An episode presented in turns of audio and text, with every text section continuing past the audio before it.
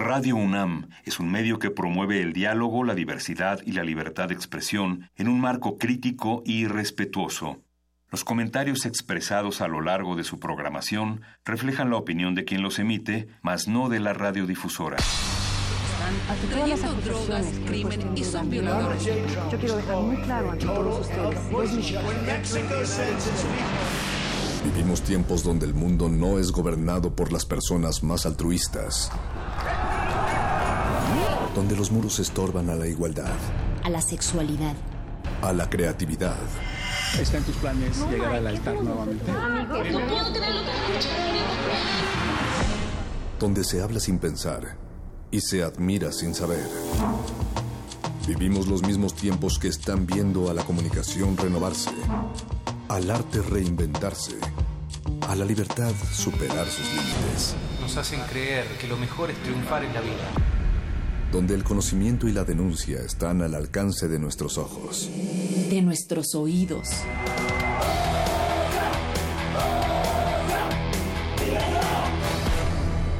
Resistencia modulada.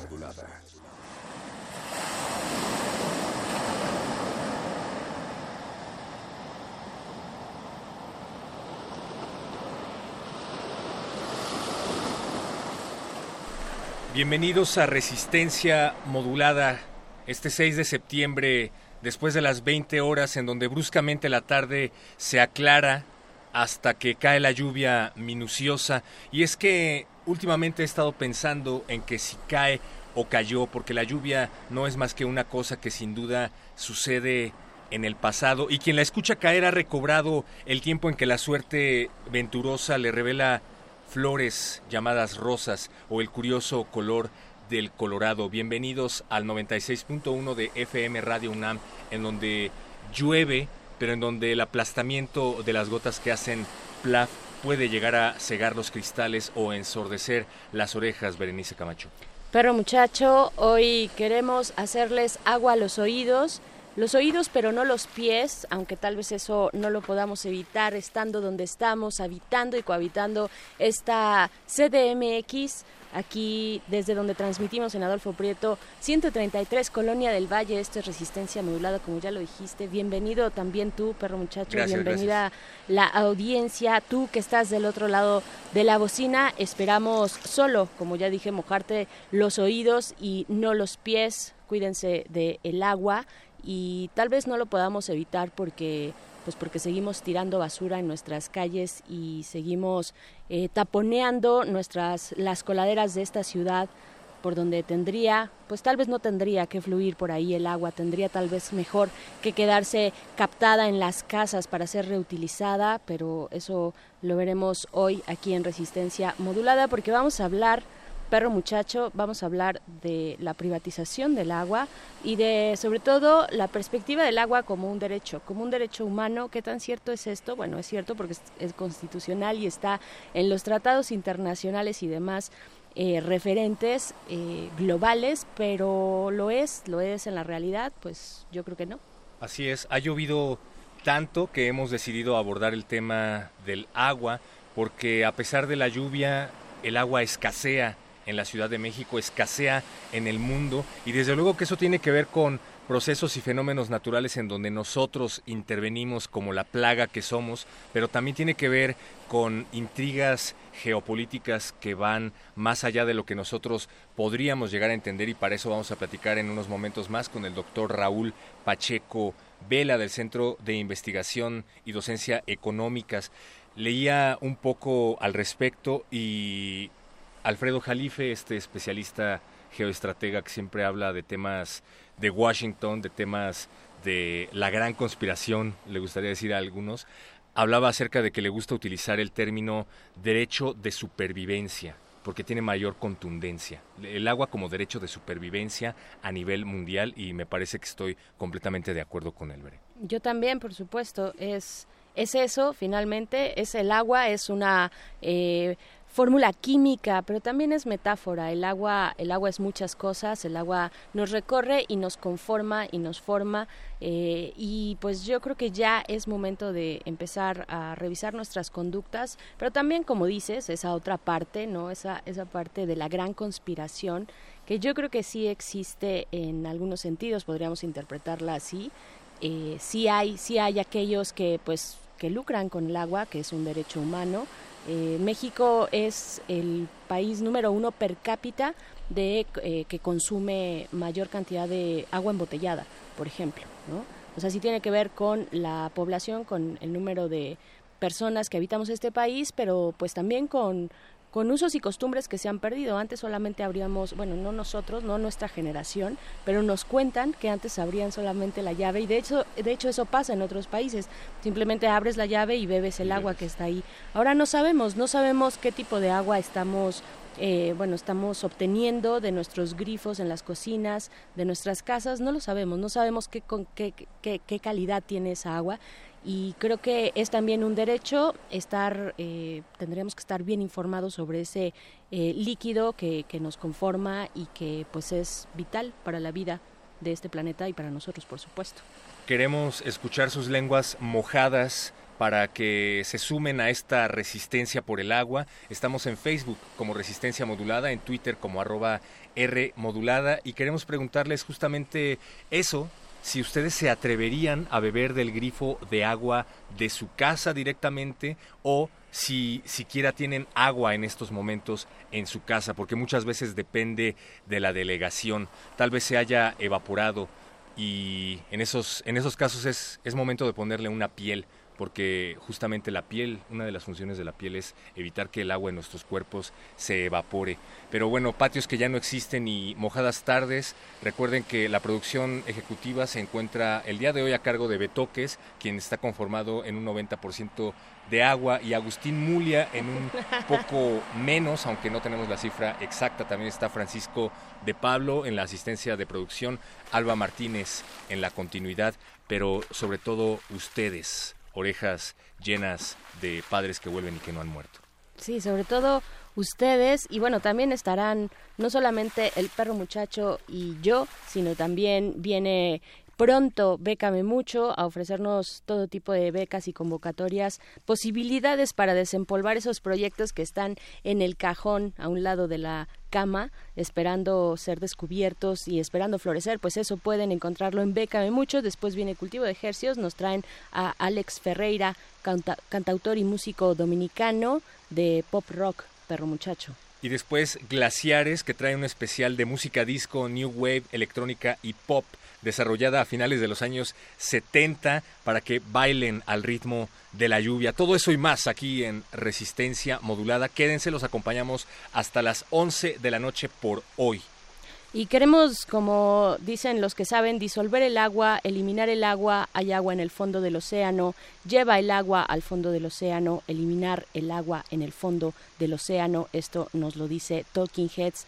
Vamos a escuchar Once in a Lifetime.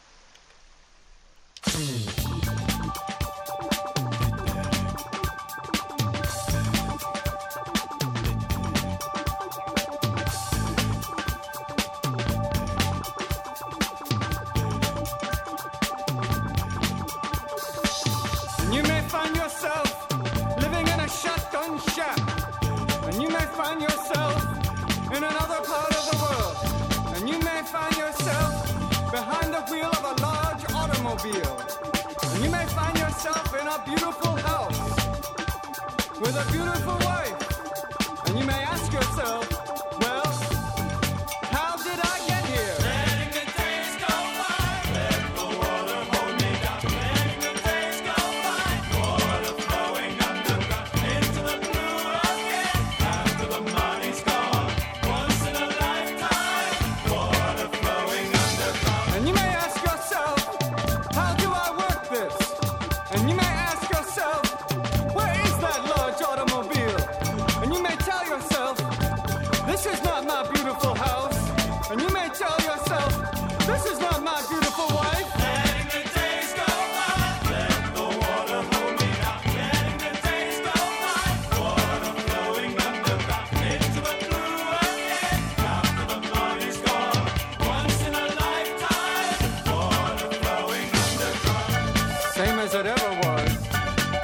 As it ever was.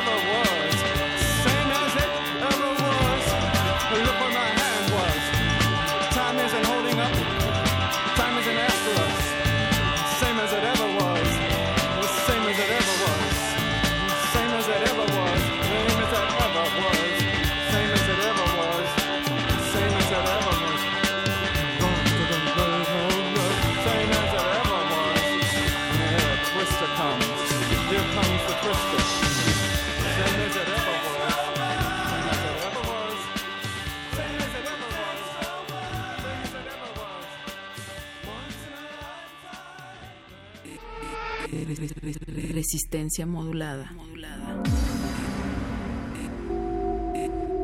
Resistencia modulada.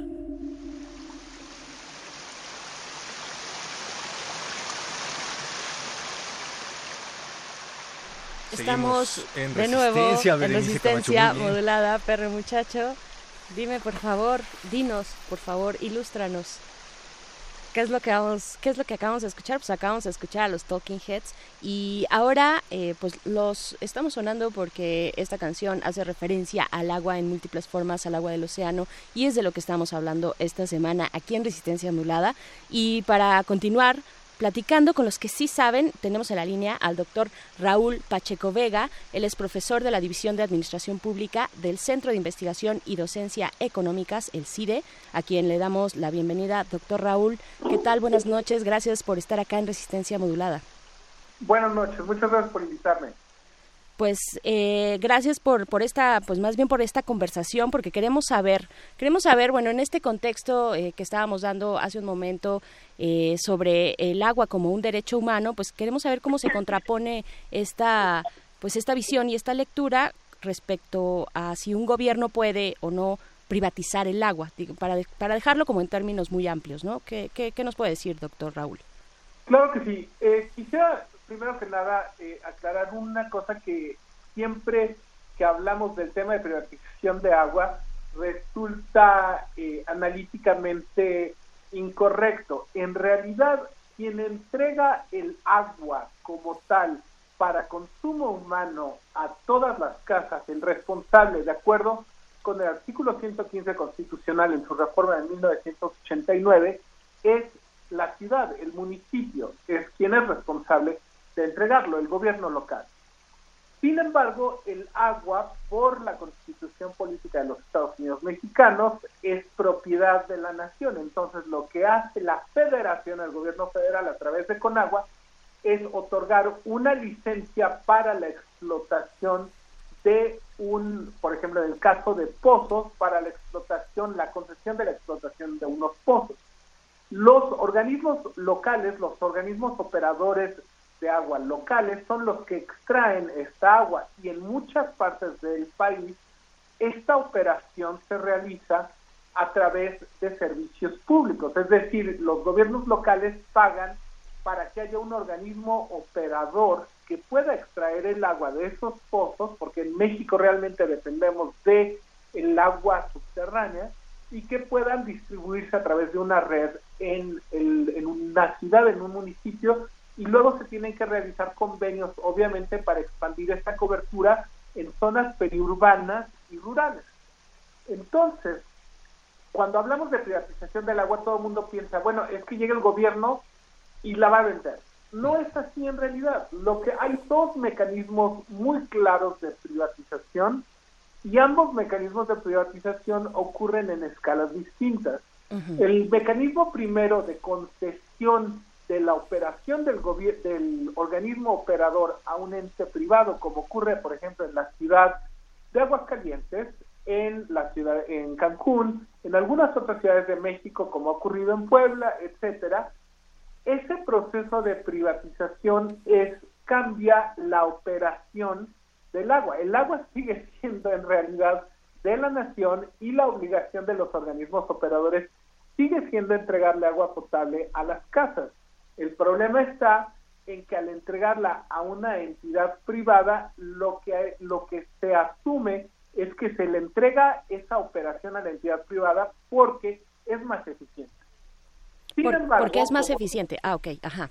Exactamente, porque es más eficiente. Es decir, los gobiernos locales muchas veces no tienen el dinero para poder digamos, operar un organismo local, un organismo operador de agua de una manera eficiente. ¿Por qué? Porque los gobiernos locales en realidad no recolectan suficientes impuestos como para poder mantener una operación de esa magnitud. Eso ocurre, por ejemplo, hay, hay, hay ciudades en donde hay eh, operación pública, como lo es la ciudad de León, Guanajuato, en el, en el estado de Guanajuato. Sin embargo, y como lo es también la, operación en la ciudad de Guanajuato, y hay muchas ciudades, en realidad la operación privada es más una excepción que una regla. Lo que sucede y por lo que en ocasiones se mezclan los dos mecanismos de mercantilización del agua, es que la otra forma de darle un valor económico al agua es a través de su extracción y de su embotellado en botellas. ¿sí? El agua embotellada es el mejor negocio del mundo. Es un negocio que globalmente tiene 260 billones de dólares. Esto quiere decir que son 260 mil millones de dólares. Es el valor del mercado de agua el agua que a nosotros nos costaría consumir un peso nos lo están vendiendo en mil. El, el porcentaje de incremento, la ganancia que tienen las embotelladoras tiene un rango de entre 100 y 10 mil veces. Negocio, negocio redondo, completamente. Es un negocio redondo. Entonces, cuando todo el mundo habla de privatizar el agua, uno tiene que ser analíticamente muy claro, ¿no? Estamos hablando de que se les están dando concesiones nuevas a embotelladoras en zonas realmente muy eh, agotadas, donde los acuíferos están muy agotados, pues eso es problemático, ¿sí? Y es aún más problemático porque el REPDA, el Registro Público de Derechos de Agua, no nos dice cuánto realmente se está extrayendo de agua. La realidad es que el gran problema de Conagua al 2018 es que no sabemos cuánta agua subterránea tenemos, no sabemos cuánto nos va, digamos, cuánto vamos, cuántos años vamos a tener de suministro. Todos son cálculos y todos son, digamos, a ojo de buen cubero. Y el problema fundamental, y esto es algo que he dicho en mis investigaciones y en mis publicaciones, el problema fundamental es que nosotros nos preocupamos mucho del agua, digamos, rural, del agua agrícola, porque sí, obviamente del agua agrícola viene los alimentos que nosotros consumimos. Eso es muy cierto.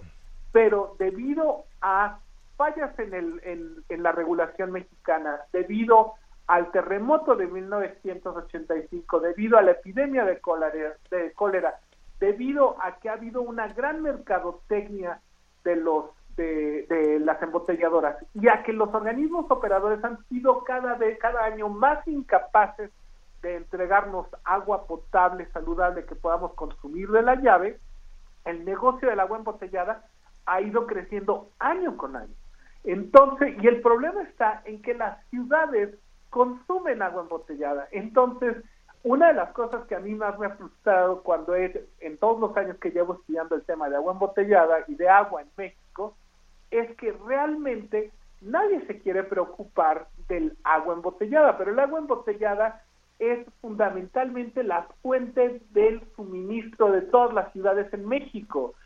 Y la rápida urbanización que está experimentando México nos crea un problema más grave. Entonces, si no empezamos a pensar en cómo transformar los organismos operadores y cómo reducir el negocio del agua embotellada, vamos a estar en un problema muy serio, independientemente de que la mayor parte del agua de los cuerpos, sobre todo eh, superficiales, se utilice en campos agrícolas, ¿sí? Ese es el gran problema. El gran problema está en que cuando hablamos de agua tendemos a combinar como decimos en México, de chile, de dulce y de manteca, ¿no? Y no es lo mismo. Así es. Y ahora que pone sobre la mesa, doctor, el tema agrícola, se hablaba hace un par de meses en el contexto del Mundial, para ser más específicos, acerca de una firma que lleva a cabo Enrique Peña Nieto, que igual eh, no queda del todo claro qué se supone que firmó ni cuándo exactamente, mm. pero hay un tema que tiene que ver con que se extinguirían derechos agrarios, derechos de pueblos originarios a los que se les obligó a registrarse en el marco de la Ley de Aguas Nacionales y que ahora podrían perder su agua a manos de fraqueras, a manos de mineras. ¿Qué nos puede decir al respecto? Este es un, este es un tema complejo realmente, porque ese, la idea de esas vedas, la idea de tener estas vedas, sobre todo el problema de México es que actualizamos nuestra, somos un país muy legalista. Nuestra política ambiental y nuestra política hídrica se ejecuta a través de leyes. Ley para proteger no sé qué, ley para proteger esto otro. Pero ley para hacer la ley. Exactamente, somos muy legalistas. Pero en realidad la política ambiental, la política pública en general tiene una gran variedad de instrumentos. Y uno de los instrumentos que se trató de diseñar desde hace muchos años era proteger cualquier tipo de extracción de agua. Por eso se hacían las vedas, pero eso se hizo hace más de 40 años. Ahora, lo que estaba tratando de hacer con agua era crear mecanismos de protección que fueran más poderosos que las vedas, como lo era la implementación de un caudal ecológico. Es decir, que se garantizara que en el momento en el que el caudal ecológico de una cuenca o de una microcuenca bajara, en ese momento no se podía extraer más. Pero si no bajaba, podría hacerse algún uso racional y racionado.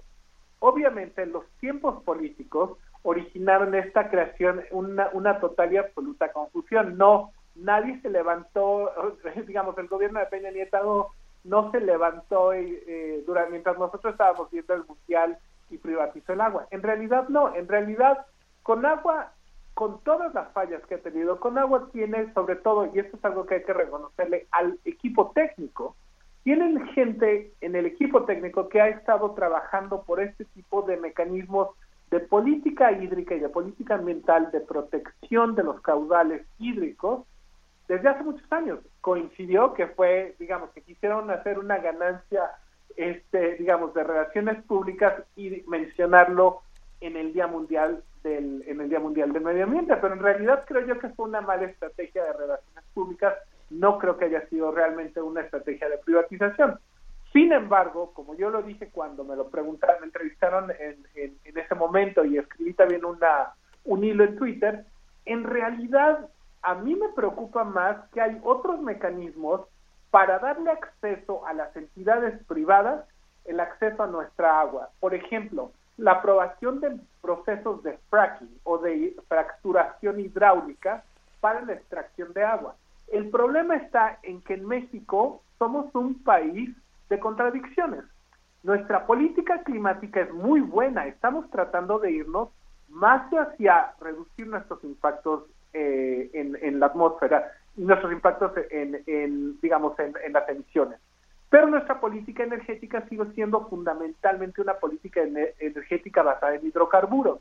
Por lo tanto, se fomentan procesos como el fracking, que es sumamente tóxico y sumamente problemático para los cuerpos de agua. Entonces, nosotros avanzamos dos nosotros avanzamos dos pasos en materia de política climática, en materia de política hídrica y retrocedemos cinco cuando aprobamos procesos de fracking y cuando continuamos siendo dependientes de eh, hidrocarburos. Entonces, el gran reto, creo yo, para el siguiente gobierno va a ser la homologación, la creación de coherencia entre los diferentes subsectores de la política ambiental. Tiene que haber coherencia entre nuestra política forestal, nuestra política de protección de, áreas protegidas, nuestra política climática, nuestra política energética, nuestra política hídrica. En este momento, de nuevo, y, me regreso a la metáfora del chile dulce y manteca, ¿no? En este momento tenemos literalmente una tamaliza, es realmente una total y absoluta desarticulación de políticas una con la otra.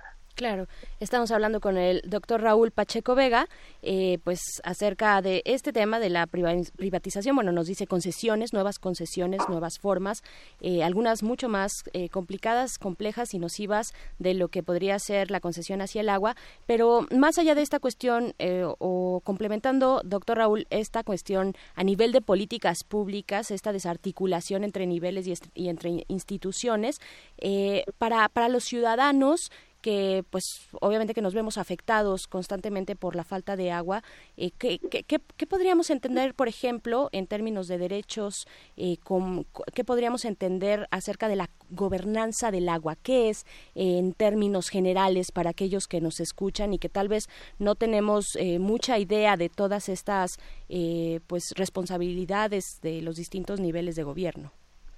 Aquí en realidad el, el, problema está en que nuestra estructura institucional y de gobernanza de agua en México es compleja, pero yo lo reduciría a lo siguiente. Uno de los grandes problemas que tenemos dos grandes problemas fundamentales en materia de política hidráulica en México. Tres. Uno, no tenemos información, no tenemos información sobre agua a pesar de que hemos invertido muchísimo porque ha habido un desfinanciamiento y una desatención realmente a obtener información de calidad. Dos, tenemos un, una tendencia sumamente legalista y tres, creo yo que el gran problema es que nosotros seguimos con decisiones privadas que afectan el comportamiento público. Me explico. Si todos seguimos con nuestro patrón diario de comprar tres botellitas de agua cielo, de agua ediano, agua pura, para poder hidratarnos, en lugar de rellenar nuestras botellas portátiles de acero inoxidable o de plástico que no tenga PET, si nosotros seguimos con esos procesos de fortalecimiento de la, del agua embotellada, lo que vamos a lograr es que vamos a tener cada vez un organismo, organismos operadores de agua cada vez más debilitados. Imagínense que en lugar de gastar 500 pesos mensuales en, en agua embotellada, nosotros gastáramos esos 500 pesos en fortalecer nuestro organismo operador local. ¿Sí? Y si lo y si los gastamos, realmente sí se gasta esa cantidad. Yo hice recientemente una encuesta y sí se gasta esa cantidad mensual en muchos hogares de, de, agua individualmente, lo que le llamo el agua de consumo individual. Entonces creo yo que, un, ¿qué es lo que puede hacer la sociedad? Uno, instalar filtros. Dos, eh, rellenar sus botellas. Tres, empujar porque haya bebederos en, en las zonas públicas. Cuatro, y suena horrible porque yo sé que hemos tenido bastante desconfianza del gobierno, pero pues pagar el digamos, pagar el, agua, ¿no? En, su momento. Entonces, creo yo que todos podemos contribuir un granito de arena. Eh, no es necesario que todos seamos activistas del agua. Yo creo que cada uno, sumando los patrones de comportamiento individual, cada uno podemos salvar a México gotita a gotita. Claro, porque lo más fácil del mundo es salir a la tienda de la esquina cuando ya no tienes agua y comprarte tu garrafón que cuando te lo termines lo más probable es que acabe en la basura y que no sea el único que compres en la semana y que te vas a estar llenando de sodio y que si además se calienta te puede llenar de otras sustancias nocivas. O sea, es lo más fácil, ¿no? Tampoco es como que nos dejen tantas opciones, pero como usted dice, doctor, tendríamos que hacer un pequeño esfuerzo para empezar a modificar estas conductas y esto puede, puede llegar a alcanzar grandes dimensiones, ¿no? A largo plazo. Definitivamente. Y una cosa muy importante es que tenemos que seguirle reclamando al gobierno. O sea, hay barreras estructurales que fomentan el agua embotellada y que, eh, que reducen la capacidad de consumir agua de garrafón. Ustedes véanlo. En los aeropuertos, en el Aeropuerto Internacional de la Ciudad de México, no hay un solo bebedero, uno solo. Es increíble que es un aeropuerto internacional y no tenemos bebederos. Cualquier ciudad de Estados Unidos a la que ustedes vuelen yo acabo de regresar de Rally Durham en Estados Unidos, en Rally, en Dallas, en Houston, en Los Ángeles, en San Diego. Ustedes encuentran bebederos para rellenar las botellas, bebederos y rellenadores de botellas, caray. Las tengo, por ejemplo, una de las cosas que a mí me gustó mucho y ustedes son de la UNAM, algo que me gustó mucho en la UNAM es que hay bebederos. Y yo los pude percibir, es decir, yo un visitante al, a Ciudad Universitaria, al campus, yo me di cuenta de que había bebederos tenemos que exigir más de la infraestructura, tenemos que exigirle al gobierno y tenemos que exigirle sobre todo que levante esas barreras estructurales que no nos permiten nosotros acostumbrarnos a rellenar nuestras botellas de agua. Claro. Eh, doctor, también, bueno, eh, en esta cuestión de rellenar, de, reutilizar, de, reutilizar el, eh, pues, donde el, el, este, el, traste, el recipiente donde estamos llenando nuestra agua, donde que estamos usando cotidianamente, pero generalmente lo hacemos desde el garrafón, desde este garrafón grande. O sea, no, no tenemos ya o se ha perdido esta costumbre por alguna razón, usted díganos eh, por qué o qué piensa al respecto, de, de llegar directamente al grifo del agua, porque no sabemos bien a bien cuál es la calidad de ese de esa agua que está saliendo de en nuestras casas, ¿no? Sí, una de las cosas que suceden es eh, una de las cosas que sucede es que eh, el Desafortunadamente ya nos acostumbramos a consumir agua embotellada porque la de hecho nos sigue bombardeando la industria del agua del agua embotellada con que el agua con que consumimos en México, en el, agua que consumimos de la llave no es suficientemente limpia. Entonces, eh, el, realmente lo que tenemos que hacer es, uno, implementar filtros en el punto de en el punto de consumo digamos en el, en el en el en el grifo y dos digamos no hacerle tanto caso a esas a esa a esa promoción. Si yo les contara que hay un agua de Gerber que dice Gerber el agua eh, hecha para tu bebé yo no sé cómo lo hizo Gerber para construir una molécula de, oxígeno y dos de hidrógeno especiales para los bebés, pero bueno, sí. esas son de las cosas mágicas, ¿no? Realmente ese, ese es el gran punto, ¿no? Que uno debe de recordar que no, o sea, no todo lo que brilla es oro ni toda la mercadotecnia que nos dicen es eh, positiva realmente. Es uno tiene en ese sentido que discernir y sobre todo eh, contribuir uno en su casa, ¿no? Yo doy una plática a niños de 6, 7 años eh, que se llama Salvando el Planeta Gotita Gotita y les explico todo esto que les acabo de comentar en esta en esta entrevista, se los explico a ellos y luego les hago este, digamos, firmar un juramento o jurar que van a compartir esa información con sus familiares y que los van a motivar a que haya, a que consuman agua de la llave filtrada, agua, digamos, que puedan ellos sentirse de manera eh, digamos que están protegidos. De hecho, hay un sociólogo muy bueno, Andrew Sass, eh, que en su libro del 2007, Shopping Your Way to, Shopping Our Way to Safety, o sea, comprando nuestra nuestra ruta hacia la hacia la seguridad, habla del fenómeno de la cuarentena inversa, es decir, de cómo como nosotros no nos podemos proteger, protegemos lo que consumimos, que es el agua embotellada. Por eso se ha fomentado, porque le tenemos miedo a todo lo que a todo lo que está a nuestro alrededor. Entonces protegemos lo que comemos. Por eso la gente consume eh, alimentos orgánicos por eso la gente consume agua embotellada y ahora no se no tarda en, no tardan en vendernos botellas de agua digamos por ejemplo ustedes que residen en la Ciudad de México con tanto smog, no dudo que les vendan botellas o tanques de oxígeno puro, ¿sí me explicó? Ay. Imagínense que nos estén vendiendo ya el oxígeno. Sí, no, no, no, no creo que falte tanto. Eh, eh, perdón, quiero nada más hacer constar que cuando dijo hay que beber agua de la llave con seguridad de un filtro, hay que poner sobre mayúsculas lo del filtro, porque no sabemos precisamente en qué parte de la Ciudad de México sí se pueda tomar o no directamente de la llave, pero bueno, eh, solo como sugerencia podrían utilizar las gotas de desinfección de las verduras, que claramente tienen ahí una especificación para poder desinfectar también agua de la llave, y pues ahí está ya con toda seguridad, ¿no?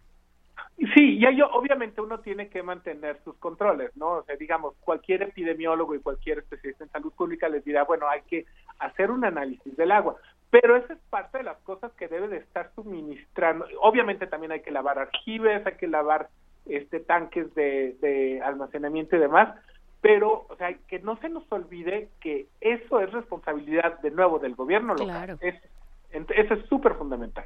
Claro, y ojalá viniera en nuestro recibo de agua también un pequeño, pues así como con los alimentos ahora, también una etiqueta donde nos, eh, pues con- nos informaran respecto a la calidad del agua y qué contiene o qué otras sustancias eh, podría potencialmente contener el agua que está saliendo de nuestros de los grifos de nuestras casas, A ver si doctor. se atreven.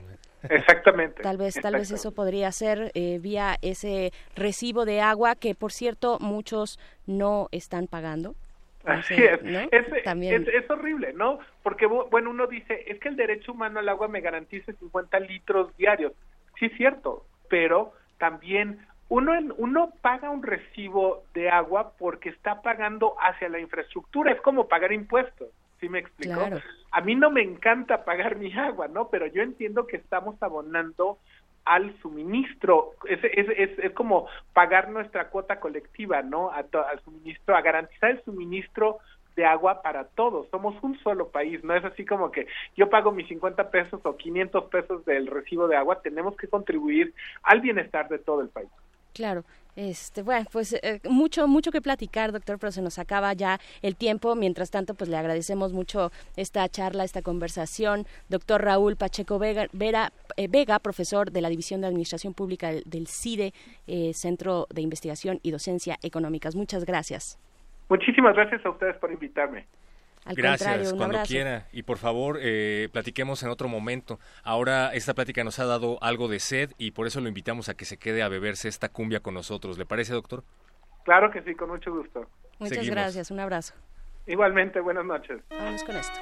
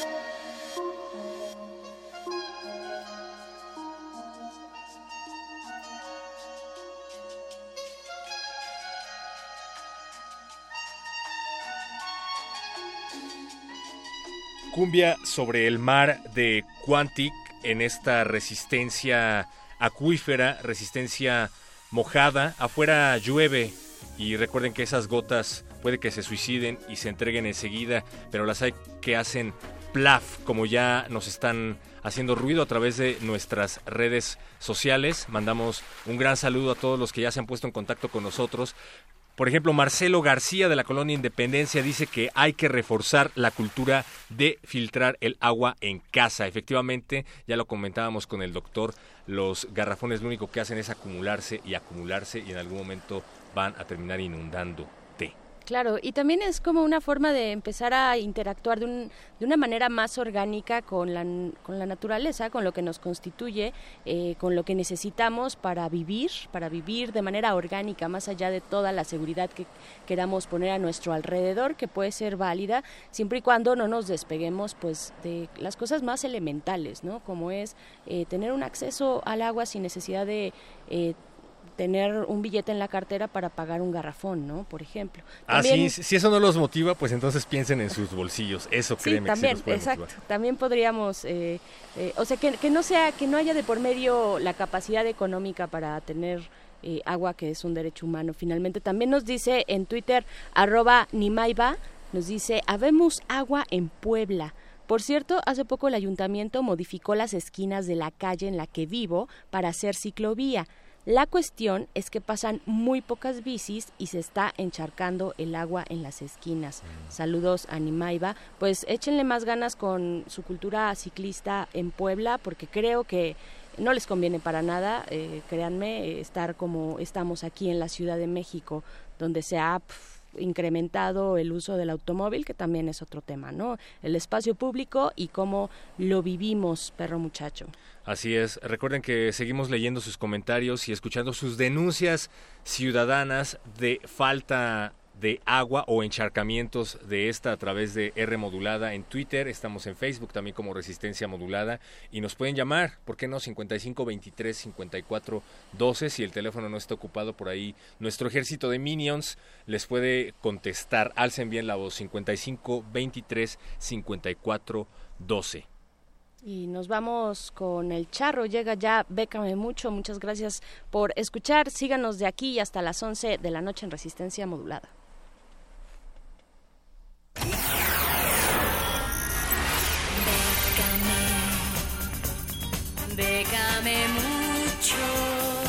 Convocatorias de todos los sabores y latitudes para las mentes mexicanas. Toga y Birrete, especializados en resistir economías en decadencia Décame mucho. Décame,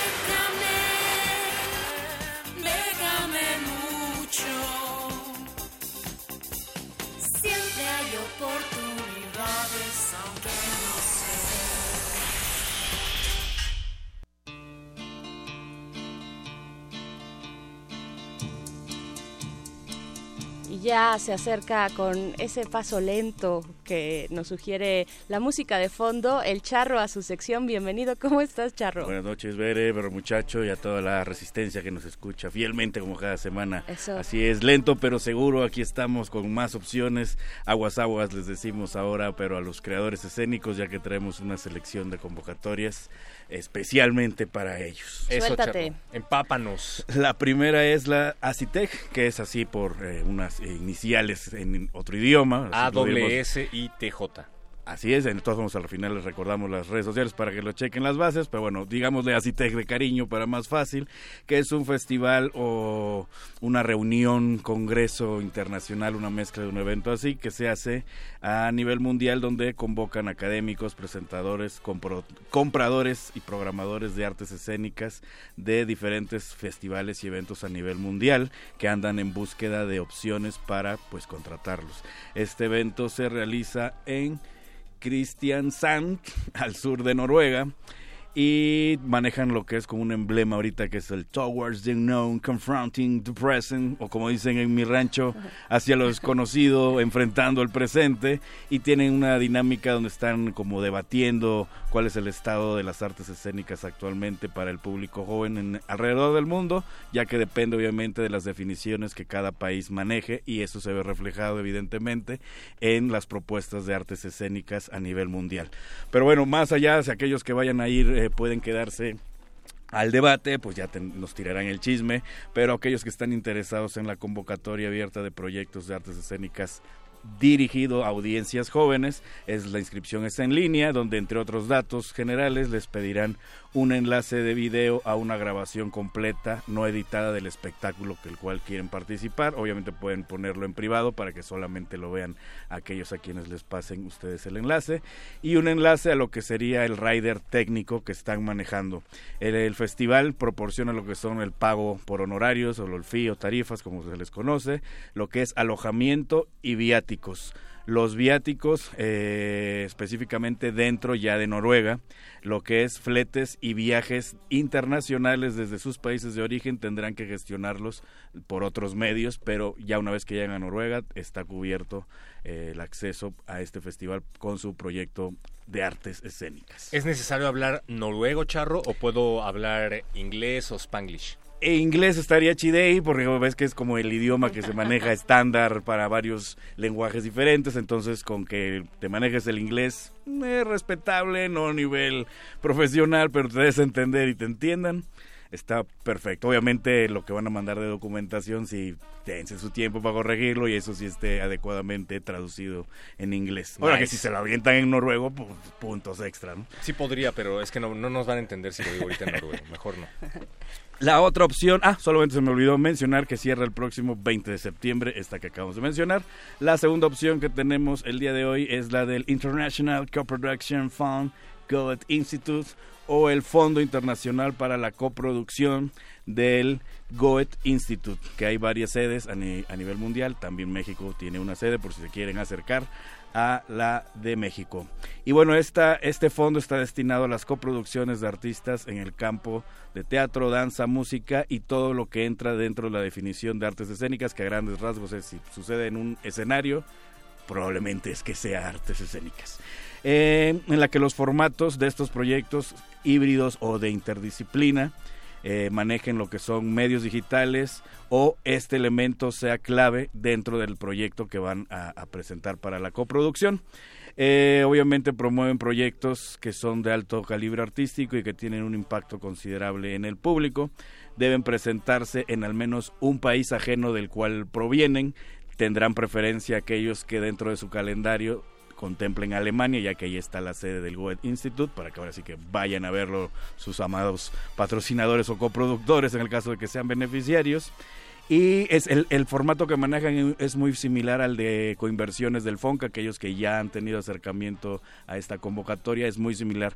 La diferencia es que aquí necesitan mínimo dos coinversores ajenos a la institución, que en este caso sería Goethe Institute, y ajenos a ustedes. Entonces serían dos más como mínimo o, o de ahí para arriba. Ok, del Eh, Institute, muy bien. Y la cantidad no podrá eh, eh, exceder los 25 mil euros, que a la cotización del día de hoy estamos hablando de 557 mil 500 pesos. Yo creo que sí nos alcanza para nuestra puesta en escena, pero muchacho. Eso, eso me gustaría creer, pero con el nuevo billete de 500 de Benito Juárez, no sé, no sé. me confundí y creí que era uno de 20 y ahora ya me desbanqué. Sí. Pero bueno, eh, específicamente para lo que son este, este fondo de coproducción, es para lo que son los gastos de viaje, incluidos los costos de alojamiento y comida. En este caso, al contrario de la primera opción que mencionamos, sí patrocinan lo que son los, los viáticos a nivel entre países. Entonces pueden complementarse, meter el mismo proyecto a la opción 1 y después buscar el recurso de los viáticos entre países con esta otra opción, siempre y cuando obviamente el proyecto cumpla los parámetros en ambas convocatorias. Ahí está el super tip. Y esta convocatoria cierra el próximo 15 de octubre a las 11.59 de la noche. Y si u- crees que no llegas al 15 de octubre, hay otra por ahí que tienes que cierra en diciembre, charro. Así es, para aquellos que van lento pero seguro como el paso con el que llegué, a esta que vamos a mencionar, cierra el próximo 12 de diciembre a las 11.59 de la noche. Nos referimos al ACT Festival, que al igual que la primera opción que comentamos hoy, es un festival, evento de gestión con pláticas, etc. Mezclan todo un poco y también incluyen lo que son o convocan programadores de festivales, gestores de todo el mundo durante cuatro días. Y tienen diferentes secciones, la que nos interesa es una que se llama eh, abierta, que es para los, los con proyectos que quieren participar en vivo en esta producción. La convocatoria en este caso está dirigida a artistas emergentes de la escena internacional que cuenten con trabajos escénicos de un máximo de 30 minutos de duración. No pueden exceder ese tiempo porque si no, pues quedan descalificados. O sea, ¿eso cabe en microteatro, digamos, en el formato de microteatro? Sí, por ¿no? microteatro no, suele exceder los 15 minutos, entonces Ajá. si tienen alguna propuesta de microteatro, sería una obra o si quieren manejar como una secuencia de obras, Pues serían dos secuencias, Ajá. ¿no? Pero que no excedan, eso sí, tienen que tener muy eh, mucho cuidado de no exceder los 30 minutos o evidentemente quedarán descalificados. Y obviamente están buscando eh, proyectos que apuesten o que se arriesguen con formatos o lenguajes escénicos que no han sido explorados. ¿Qué ofrece el festival para aquellos que se animen y sean beneficiarios? Ofrece lo que es el alojamiento para los intérpretes y el equipo técnico, alguien que sea indispensable para la realización del proyecto. Obviamente si hay un menor de edad y tiene que ir acompañado de un padre, el padre no entraría en esos gastos que cobran porque no es alguien que trabaje eh, para que se ejecute el proyecto, va compañía. acompañando. Exacto. Si alguien tiene muy larga la correa como perro muchacho, pero al fin de cuentas no le dan permiso de ir solo a otro país, la pareja, mamá o lo que sea que no trabaje también no entra dentro de este presupuesto. Hola, mamá. Entonces, para que tengan mucho cuidado de quienes están contemplando, pero sí cubren lo que es el equipo de interpretación y el equipo técnico necesario para la realización. Cubren también desayunos, comidas y cenas, casi nadie cubre esto, suelen cubrir una comida del día nada más, aquí están cubriendo las tres. Y bueno, para más detalles pueden checar al final lo que son la- las bases completas. Pero vámonos directo al chelín de esta oferta, que son tres premios. Obviamente, además de participar en la puesta en escena dentro del evento, hay un premio que consiste en dos mil euros para la producción de un nuevo proyecto ajeno con el que se van a presentar y una residencia de dos semanas en Bilbao. Hay otro premio al mejor artista emergente internacional que consiste en una actuación en el teatro Duty Dance de Seúl con todos los gastos cubiertos, incluido evidentemente lo que son honorarios. Y el tercer premio, que es ACBAT Bilbao, consiste en una actuación dentro del festival BAT del Ayuntamiento de Bilbao, cubriendo gastos hasta por 2.000 euros.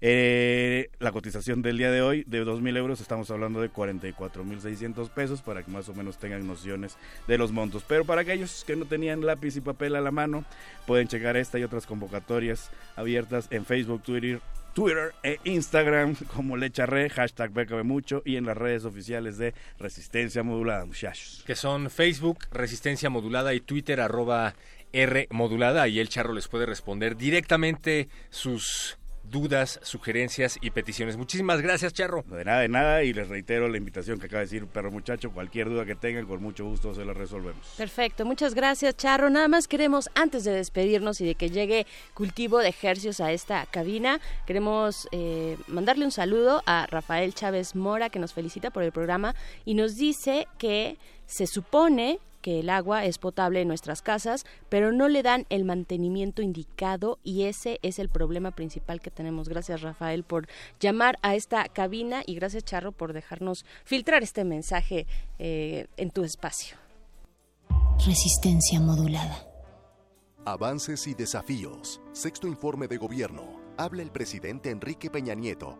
Para un mexicano que se dedica a la actividad política, el cargo de mayor relevancia, de más importancia, es el asumir la presidencia de la República.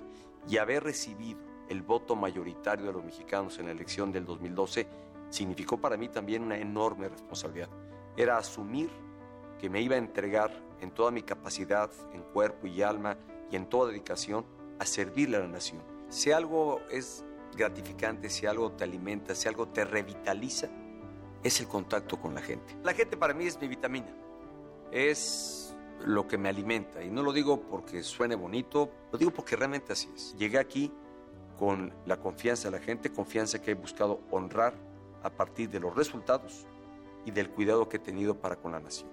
Y de dejar hoy un México que, repito, está creciendo, que genera oportunidades para más mexicanos, que busca una mejor educación para la niñez y juventud de nuestro país, un país que ante el mundo se ve como un destino confiable y como un referente de lo que se ha logrado hacer en estos seis años, particularmente con las reformas estructurales. Un país no se construye en seis años. Quien suponga eso verdaderamente se equivoca. Un país se construye con la suma de esfuerzos de varias generaciones y de varios gobiernos.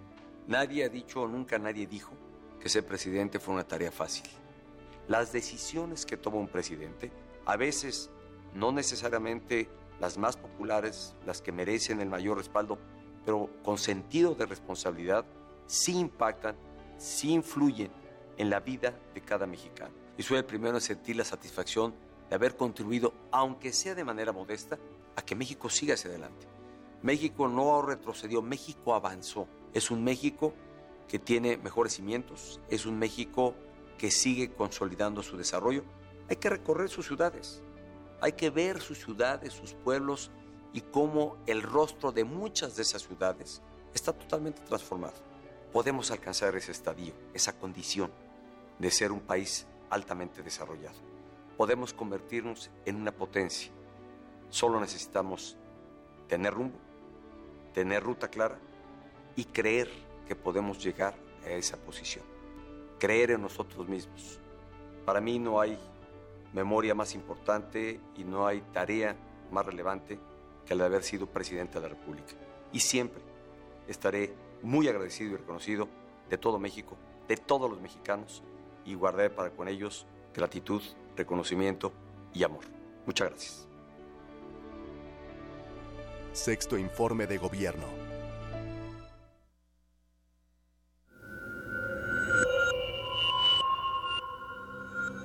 Escuchas 96.1 de FM. XEUN. Transmitiendo desde Adolfo Prieto 133 Colonia del Valle en la Ciudad de México. Radio UNAM. Experiencia sonora.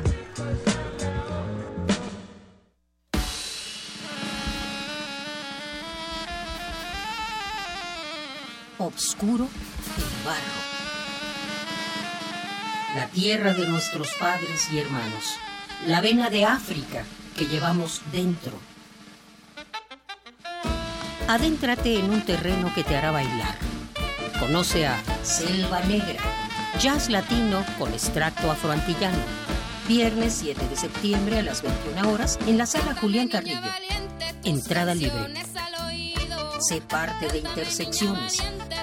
Radio UNAM. Experiencia sonora.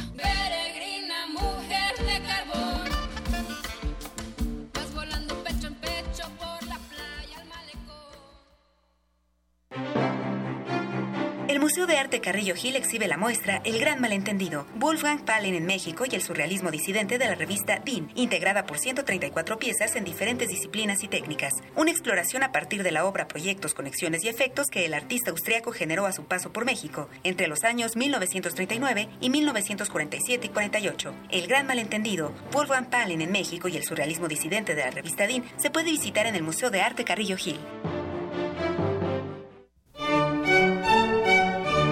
Tenemos la fusión exquisita para ti. Dos esencias finamente mezcladas que al entrar en contacto con tu ser te harán bailar.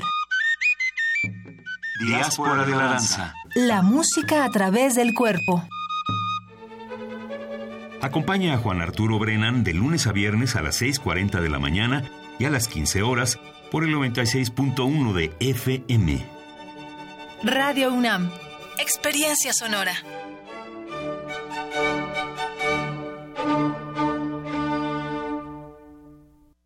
Resistencia modulada.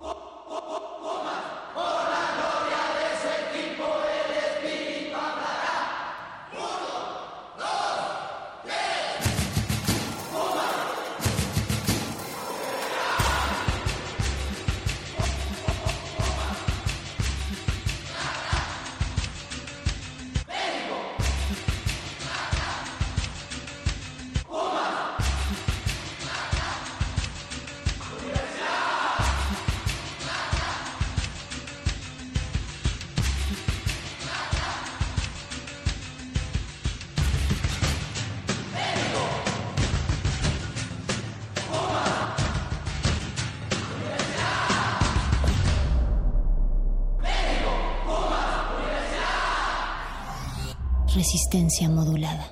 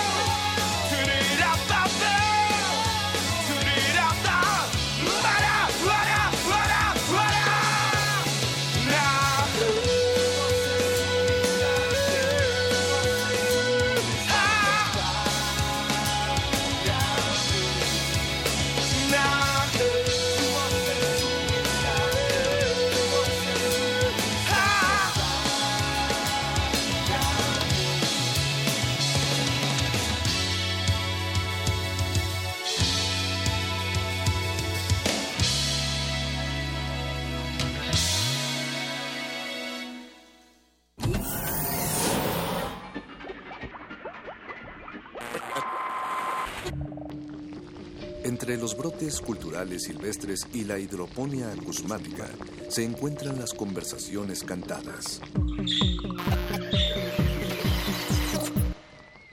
Estudiamos el milagro de la música libre en el aire. Cultivo de hercios. Frescura en la flora musical.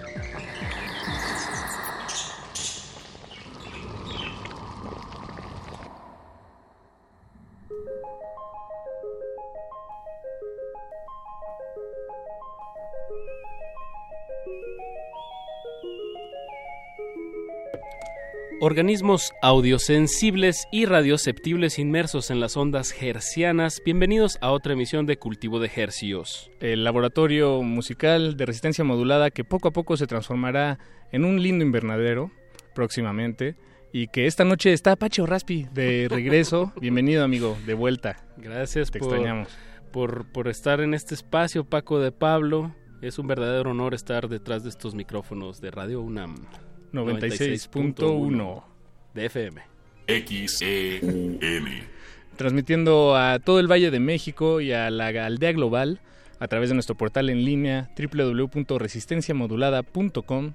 Ya nos pueden escuchar eh, otra vez a través de la www porque nuestro sitio ya Está de está, vuelta. ya está de vuelta. Eso. Siendo hoy septiembre 6 del 2018 a las 21 horas con 11 minutos, damos inicio a este experimento radiofónico en vivo que titulamos Cultivo de Ejercicios. ¿Qué va a acontecer esta noche, Paco? Esta noche tenemos un invitadazo de, de lujo con quien, a quien disectaremos en unos momentos más.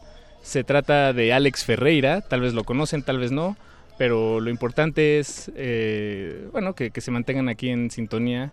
Vamos a poner un poco de, sus, de su música y haremos una invitación a un evento importante que tiene en puerta. Y bueno, charlaremos, nos conoceremos aquí en este lindo eh, Espacio. espacio. y también tenemos, por supuesto, regalos para la audiencia, una invitación que hacerles, porque para eso es este espacio también. Exacto, para que se enteren de eventos que suceden aquí en la Ciudad de México y bueno, pues que se lleven sus boletos y que sobre todo que conozcan nuevas propuestas. Es importante estar pues atentos de qué está sucediendo con, con los, con los compositores contemporáneos, como bien dijiste, el caso de, de Alex Ferreira eh, de República Dominicana, que bueno, vamos a estar escuchando su propuesta. Y antes que eso, como dijiste Paco, les tenemos una invitación y para eso vamos a enlazarnos telefónicamente con Cani, el 50% de Zombies in Miami. Cani, ¿nos escuchas por ahí? Los escucho. ¿Cómo están? Fuerte y claro. Perfecto. Fuerte y claro. Eso. ¿Cómo estás, Cani? Zombies in. Miami, un dueto hidrocálido. eh, que bueno, ah, ya, ya tiene su recorrido mundial. Se han paseado, digamos. Sí, ha sido un largo paseo este, de aproximadamente nueve años y pues ha sido muy divertido. Bien. Eh, Muy buenas noches a todos ustedes. Buenas noches. Eh, ti- tiene un evento en puerta, Cani, el- la próxima semana, el viernes... ¿Es el- la próxima semana, el viernes 14? Ujú. Sí, ¿verdad? Sí. Sí, Viernes tal cual. 14 en el evento Born in Mexico Weekend, eh, semanas de música electrónica integradas por talentos nacionales, eh, por ejemplo, Zombies in Miami. Así es, este, este evento se llevará a cabo en el Foro Normandí y esto será el día viernes 14 en punto de las 9 de la noche me parece. Y bueno, estará conformado por parte del talento de Hippie Dance, que es la disquera de Rebolledo y Super Pitcher, en el cual estaremos participando el mismo Rebolledo, eh, Paulor de Jalapa, Veracruz, eh, Zombies en Miami de acá de Aguascalientes y de Monterrey va a estar Caguas que es el booker y uno de los jefes de Topaz Deluxe, uno de los mejores clubs de México y el Güero que es una de las nuevas incorporaciones de este sello. Bien, pues ahí está la invitación para todos los amantes de la música electrónica nacional y, y en todo el sentido nacional, como mencionas, Aguascalientes, Jalapa, Monterrey y bueno, aquí la Ciudad de México. Esto va a ser en el Foro Normandí, esto es en la calle de López número 15 en la colonia Centro. ¿En, en qué han andado, Cani? Que, que lanzaron recientemente un EP, ¿no? Este año. Este año sí, este, lanzamos este, ahí algún un par de EPs que han salido en disqueras como Two El Mar, que es una disquera de Nueva York de Mike Simonetti, y sacamos por ahí otros releases este, que han estado saliendo en disqueras europeas y ahora salió por ahí algo también en Permanent Vacation y vienen otras sorpresillas más también en lo que resta del año. Entonces por ahí tenemos actividad con lo de los releases.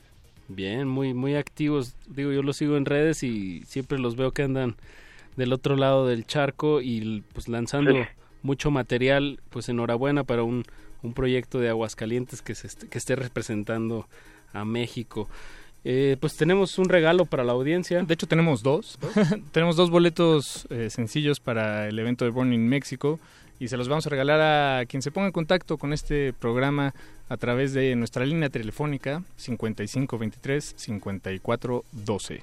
Solamente tienen que marcar en cuanto acabemos esta llamada telefónica con Cani 55 23 54 12. Eh, pues algo que quieras agregar sobre esta presentación para antojar a la, a la audiencia que se animen a, a marcar y a ir al Foro Normandí. Este, pues los invitamos hasta a que acudan a este gran evento que seguramente va a estar bueno solo con talento mexicano. Pueden escuchar este desde DJ set hasta actos en vivo. Creo que es una buena oportunidad para poder escuchar una diferente gama musical, pero que está unida como grupo que es Hippie Dance y lo que lo que representa musicalmente y y bueno, este siento que va a ser una gran noche. El año pasado también se desarrolló y fue sold out completo, entonces los invitamos a que consigan sus entradas antes de que se acaben y no se queden fuera. Ahí está la invitación. Pues repetimos, la línea telefónica es 5523-5412. Boletos de regalo desde la Resistencia hasta sus hogares. Próximo viernes. Próximo viernes. Mira, ya, ya sonó un tutut, alguien está marcando, pero seguimos aquí en la línea. Esperen a que colguemos. Pues vamos a colgar con, con música de Zombies in Miami. El tema se llama Take It Off. Y pues muchísimas gracias, Cani, por, por No, la gracias llamada. a ustedes por, por invitarnos y este y pues buenas noches y suerte. Eso. Muchas gracias y suerte también a Zombies in Miami. Escuchemos este tema y regresamos aquí a Cultivo de Hercios.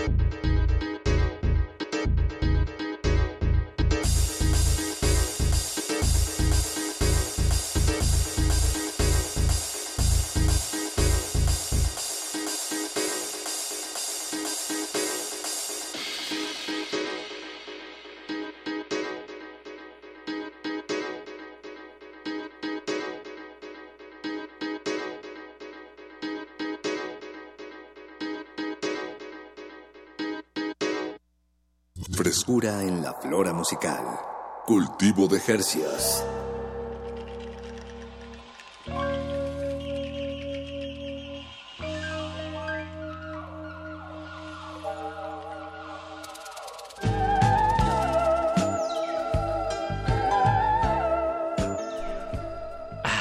Un poco de tecno, de hidrocálido, siempre cae bien. Pues sí, es jueves en la noche y pues hay que mover, aunque sea tantito, los hombros y la cabeza, Paco. Eh, parece que ya se fueron los boletos. Ah, solo se ha ido un boleto. Se ha ido un boleto. Entonces, el, eh, tenemos todavía otro, se lo llevó Gabriel. Felicidades, Gabriel. Y a la próxima persona que marque el 5523-5412 tiene una invitación para el evento Born in Mexico. En México, Born in México. Born in México. Que se celebra el próximo viernes 14 en el Foro Normandí. Ya Y bueno, y son, sonando. varios, son varias fechas en realidad, entonces, bueno, sí, ahí está toda la información en redes. Eh, si no pueden el viernes, seguro podrán otro día. Son, eh, me parece que son dos semanas, una semana. Eh, pero, pero bueno, ahí está la información en redes. Y Apache, es momento, ya, ya se fueron todos los boletos, muchísimas gracias. Eh, es momento de dar inicio a la disección radiofónica. Esta noche, eh, eh, como personaje estelar en la mesa de disección. Plato fuerte. El plato fuerte, tenemos a Alex Ferreira, ya aquí en cabina. Eh, bienvenido Alex, ¿cómo estás? Feliz de estar aquí, gracias por la invitación. Nosotros eh, más contentos todavía. Bueno, no es una competencia, afortunadamente. No, yo, no, yo. No, yo, yo, yo primero. Eh, pues Alex, mu- muchas gracias por aceptar la Gracias a invitación. ustedes por invitarme. Eso, eso. Em, Alex Ferreira de República Dominicana. Hace, ¿hace cuánto tiempo em, Que ya no radicas que ya no radicas allá? Pues estuve haciendo cálculo recientemente y llevo más tiempo fuera que ahí. Eh, ¿De tu vida? Sí, de mi vida. Órale. Sí, sí, hice- tiré cálculo y llevo, yo diría que mucho más. De, porque de pequeño mi madre se, se fue conmigo cuando yo tenía como dos años, vivimos en Estados Unidos, luego volvimos a Dominicana, luego me fui a España, en España estuve 10 años y llevo 5 en, en, en México, entonces dando vuelta más, toda la vida. Más nómada que, Exacto. que no- Sin duda. sin Entonces, de, eh, cuando piensas en República Dominicana, eh, pues tal vez no es, no, no piensas en, en casa, ¿no? O sí, bueno, tal vez por tu familia. Sí, sin duda, de hecho, sí pienso, lo siento como mi casa, obviamente eh, yo nací ahí, tengo mi familia ahí. eh, en el fondo, cuando rascas así, en el fondo lo que hay es un dominicano, sin, Ok. sin lugar a dudas. ¿Y como compositor eh, nace también ahí en República o, o fue ya en España? No, no, de- desde muy pequeñito ya estaba como intentando hacer canciones. eh, siempre fui muy fanático de la música, eh, coleccionando eh, CDs en aquel entonces. Ya suena como viejo. Sí, sí, sí. Eh, y ahí como que empecé a intentar yo hacer canciones desde, desde muy joven. Lo que sí me costó fue luego enseñarlo y, y- y sacarlo, ¿no? Mm. Afuera. Pero, este...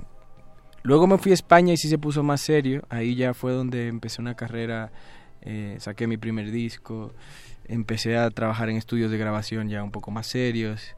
Pero sí, de toda la vida, la música ha estado de- desde toda la vida. Y, y ese paso para publicar la música es, es uno en realidad muy importante y tal vez en las conversaciones de, de, pues con músicos, con bandas, eh, creo que no lo, no lo tocamos demasiado. Em, pues sí, digo, uno, uno puede ser músico de, de, de- de habitación y entonces estar completamente encantado con lo que uno produce desde su cuarto, pero sí sacarlo, pu- publicarlo, enseñarlo.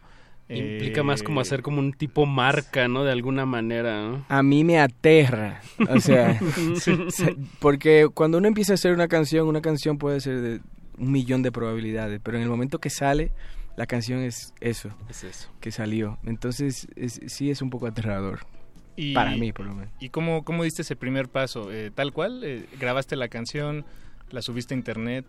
Pues- ¿Y el viento se la llevó? Sí, no, bueno, a mí me tocó vivir eh, más bien un, un momento en, en- en la música donde, te estoy hablando por ahí, principio de los 2000, eh, donde todo estaba cambiando, estaba empezando lo del streaming, o sea, de, de físico a, a streaming, y pues yo empecé ahí metido en, todo, en toda esa vorágine, y entonces me tocó como vivir ese cambio, eh, y fue, fue un poco raro, pero ahora estoy contento con cómo están las cosas. Bien, bien, bien. Te ves contento, Sí. te ves tranquilo. Sí, sí. bueno, digo, no, no conozco otra cara que no sea esta. Solo esta pero- sonriente. Exacto, exacto. Y bueno, ya tienes, pues como dices, si fue a principios del 2000, de los 2000, es- quiero inferir que ya hay más de 15 años de carrera. 15 años haciendo música, grabándolo, yo creo que ya van 15 años. ¿Cuántos materiales publicados? No, porque el primer material que publiqué fue en el 2008, entonces llevo publicando material Diez. llevo 10 exactamente. Eh, pero haciendo demos en mi casa, conciertos, tocando y todo eso ya son más de 15. diría yo. Eso. Y bueno, tu más reciente material es Canapé, salió el año pasado. Salió hace menos de un año, en noviembre del año pasado. Es un disco muy especial porque se hizo con un, crowdfunding, con un fondeo de mis seguidores. Yo venía de estar en, Warner, en una multinacional en España, cuando vivía en Madrid. Eh, y como que ese cambio, pues también quise aventurarme a sacar música de otra manera. Y lo hicimos con un crowdfunding, entonces es un disco muy especial porque se lo debo a la gente que me sigue. Bien. ¿Y eh, es la primera vez que hacías eh, Sí, crowdfunding? sí, venía de estar en una multi que medio te lo resuelven todo supuestamente. Medio. pero en este caso sí fue mucho más trabajo, pero yo creo que las alegrías que me ha traído el disco pues son mejores. Bien, bien. Pues escuchemos algo de, de Canapé, creo que es buen momento de hacer nuestro Una primer corte probadita. musical. Una, una, pro- Una una probadita. Son son 10 temas de, de Canapé. 10 ¿no? canapés. Exacto. ¿Cuál es tu canapé favorito, Alex? Sí, Eh, eh, de de, los que hayas de- probado, sí, sí, eh, sí. Lo que sea que sea, lo que sea que sea japonés, que tenga salmón o algo así. Ese Bien. tipo de cosas sí me gusta. De Bien, canapé. Estamos en las mismas. Eh, vamos a escuchar, y ya, ya- porque además Alex eh, Ferreira está haciendo una transmisión en vivo desde su cuenta de Instagram. Eh, si lo tienen a la mano, toda la gente en Instagram. únanse. Y la gente de que está ahí conectada decía que quieren escuchar Ven que te quiero ver. Eso es. Y pues que así sea. Que así sea. Recuerden, están escuchando a Alex Ferreira aquí en Cultivo de Hercios.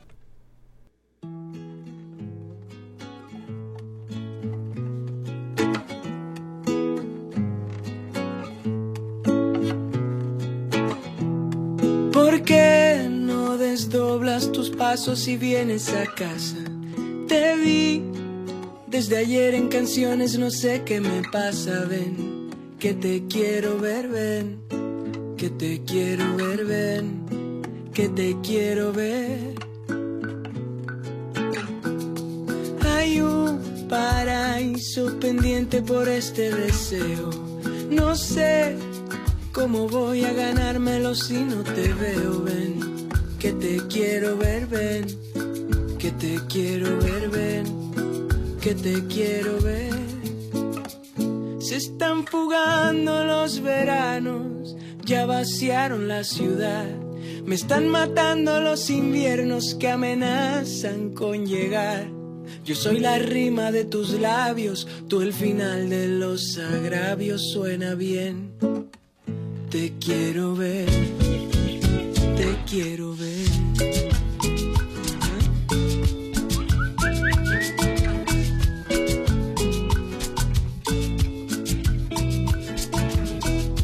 ¿Por qué no congelas el tiempo bailando conmigo?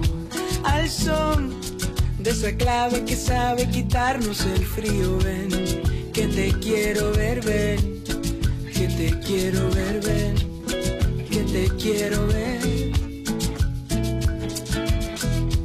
No sé si yo soy el destino que tienes en mente, quizá pueda ser en tu vida un error excelente, ven, que te quiero ver, ven, que te quiero ver, ven que te quiero ver. Se están fundiendo las estrellas, calentando el corazón. Están quebrando las empresas, invirtiendo en el amor.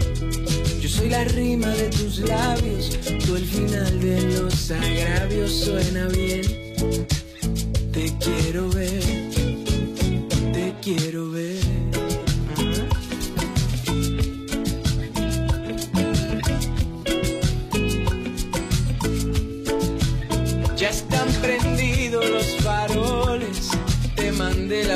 la ubicación, ninguna puerta está cerrada, solo sigue la canción, la de la rima de los labios, la del final de los agravios, la que suena bien, la que dice, te quiero ver.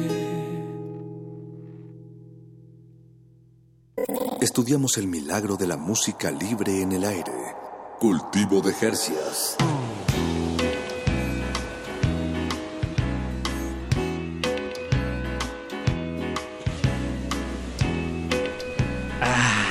Muy bien. Estamos de vuelta. Muy bien. Y muy contentos transmitiendo en vivo aquí desde el 96.1 de FM, Radio UNAM. Esto es Cultivo de Ejercios. Acabamos de escuchar un tema origin- original de Ar- Alex Ferreira.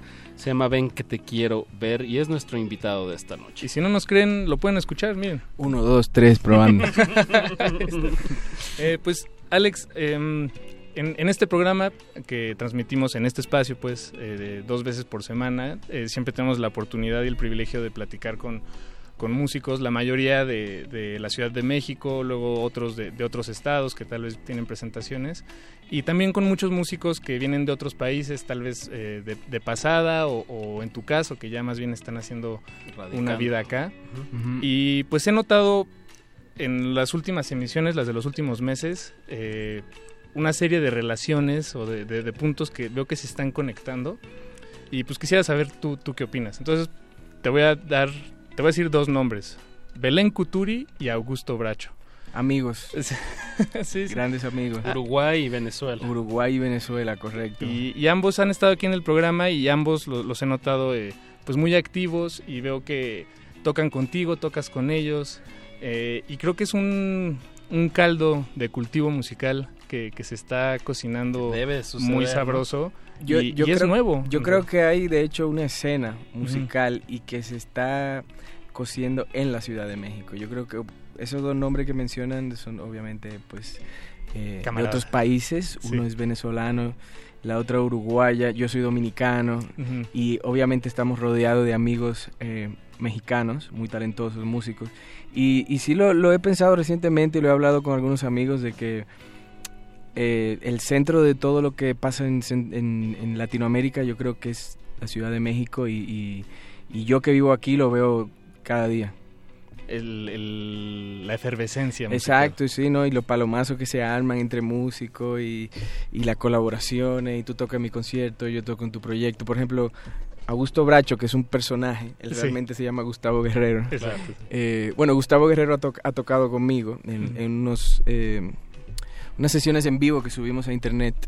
Eh, en el Desierto de los Leones él sale tocando la guitarra.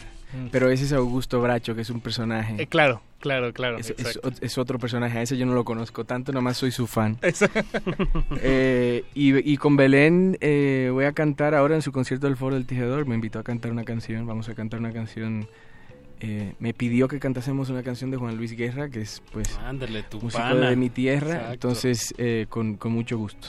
Bien, bien, bien, bien. Hablando, bueno, ahorita que mencionaste a Juan Luis Guerra y en el primer bloque hablamos como pues de tu movilidad, de, de cómo te fuiste a España, cómo te viniste a México.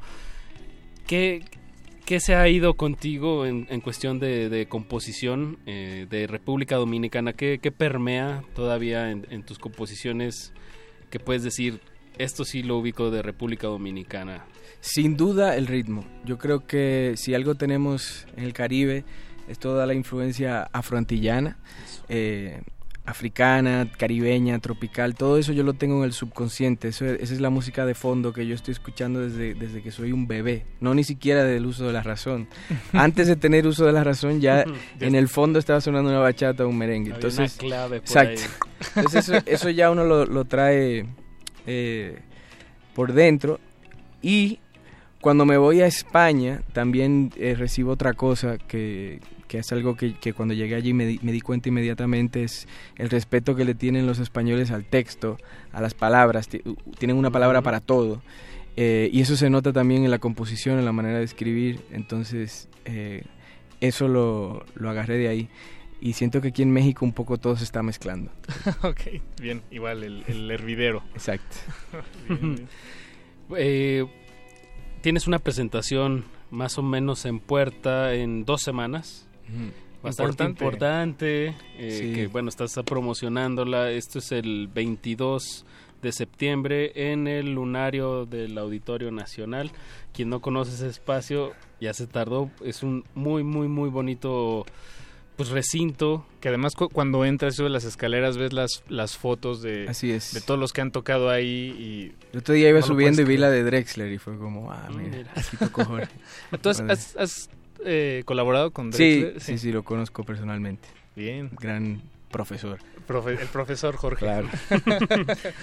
bueno, en- de hecho, en, en- en esa línea has, has, este, pues, has Colaborado. colaborado, has conocido, has eh, tenido la oportunidad de, de estar pues tocando música con, con, con personajes eh, entrañables de, pues di- llamemos, digámosle de, de, de la música cantada en español de, de- del mundo, ¿no? Este, ¿Cómo se dio eso? Eh, Tienes muy buena suerte y... Sin duda suerte. Sí, sí, Sin sí. duda suerte. Yo creo que es 100% suerte. Eh, estar en el momento adecuado, con la gente adecuada, haciendo lo adecuado, Eso. básicamente. Bien, bien, no, no, no se diga más. Mandan saludos de Perú. eh, Sí, mandaron ¿Qué, ma- qué más Perú. dicen por ahí en las redes sociales? ¿Qué se cuentan? ¿Alguna pregunta? ¿Qué te que cuentan? Estamos en la radio UNAM, que es la radio, perdón, la universidad más grande de Latinoamérica. Así es. Me lo dijeron en una pausa. Pues escuchemos otro tema. Sí, escuchemos algo más. Eh, no sé si hay, han pedido algo más, Alex, en, en esa, en, el, en la transmisión que estás haciendo, o tal vez. ¿O, yo puedo pedir una? La Sí, de Corazón de claro. Melocotón que dijiste, la de... Esa, esa me gustó. Le, esa. le di una, una breve escuchada y me, me remitió algo ahí como de Serge Gainsbourg, del, del Melody Chamber. Bueno, este, este disco... Melody Nelson. Nelson, exacto. Eh, pues escuchemos Bien, este bien. tema de Alex Ferreira. Escuchemos Corazón de, De Melocotón. Melocotón. Con, cultivo de hercios.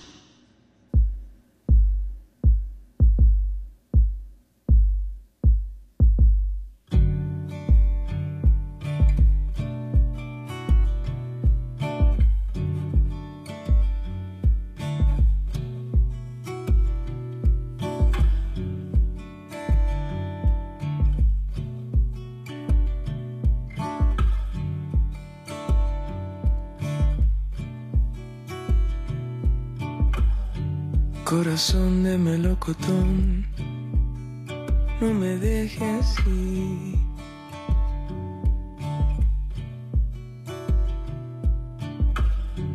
Corazón de melocotón, no me deje así.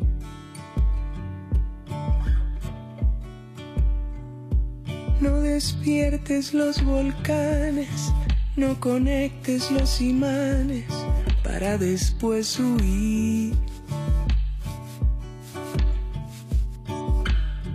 Corazón de melocotón, no me deje así.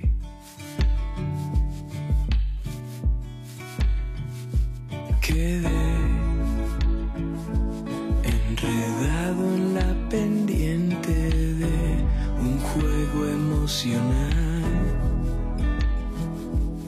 Tal vez puedas tener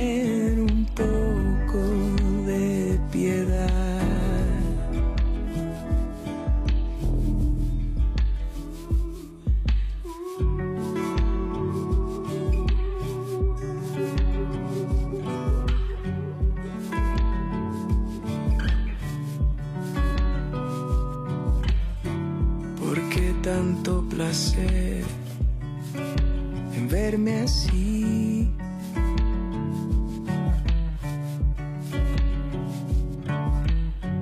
¿Por qué tanto placer en verme así?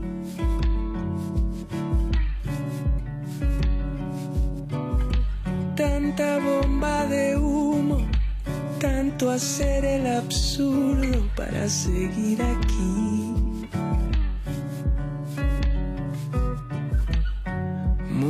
Por el amor de Dios,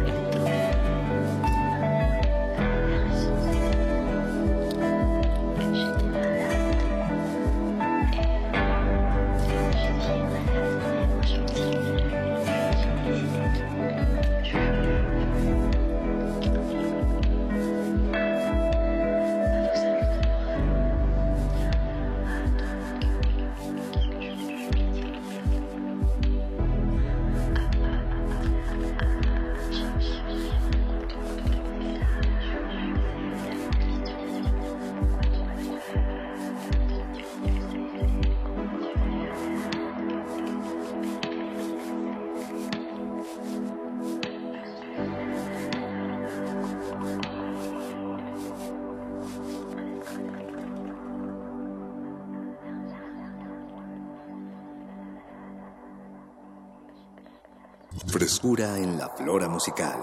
Cultivo de Hercios.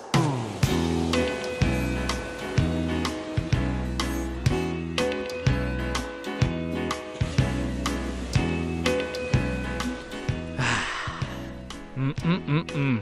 Qué padre que disfrutas tanto la radio, Paco de Pablo. Pues, ¿Cómo no? ¿Cómo no, corazón de melocotón? Te, acom- te acompaña. Y pues sí, exactamente, Corazón de Melocotón es lo que acabamos de escuchar a cargo de Alex Ferreira, que es nuestro invitado de lujo esta noche aquí en Cultivo de Ejercios. Alex, eh, yo te quería, eh, pues quería platicar contigo sobre Canapé, el álbum que compila eh, los dos temas que escuchamos y varios otros más. ¿Qué, qué, qué estaba pasando en tu vida, en tu mente? Que, que, que junta sí, todos que- que estos junta 10 todas temas y, bajo este temas. nombre que me parece bastante abierto a la interpretación. sea, pero en tus palabras, como, como, no por decirlo que conceptualizarlo ni nada, pero exacto, ¿qué estaba pasando? ¿Qué, Pues- ¿qué se junta en este momento? Hablando del título, eh, voy a ser así sincero, o sea, em, la primera vez que oí la palabra canapé relacionada a, un- a música o a una canción fue Luis Alberto Spinetta, que dijo que para él las canciones de pop eran como canapés. Y como despectivamente. no, no, no, no, no, no, pues no. como una probadita No, porque rica. ahí te va, o sea, lo- la, la gente que hace cine, por ejemplo, tiene dos horas de una película o dos horas y media para contar una historia. Alguien que hace un libro tiene no sé cuántas páginas. Eh, normalmente la gente que hace música popular, cuando digo popular me refiero a que no es una música que dura 15 minutos ni De 20 dos a minutos. cuatro, Eh, ¿no? Tienes que de dos a cuatro contar tu historia. Entonces por eso para mí es un canapé. Wow. Eh, pero le puedo buscar otro significado si quieren. que es, por, Por favor, ejemplo, por favor. eh, en, en este momento de mi carrera, como tú preguntabas, y de mi vida, pues un poco es donde se cocina todo lo que yo he venido haciendo antes, todas mis influencias.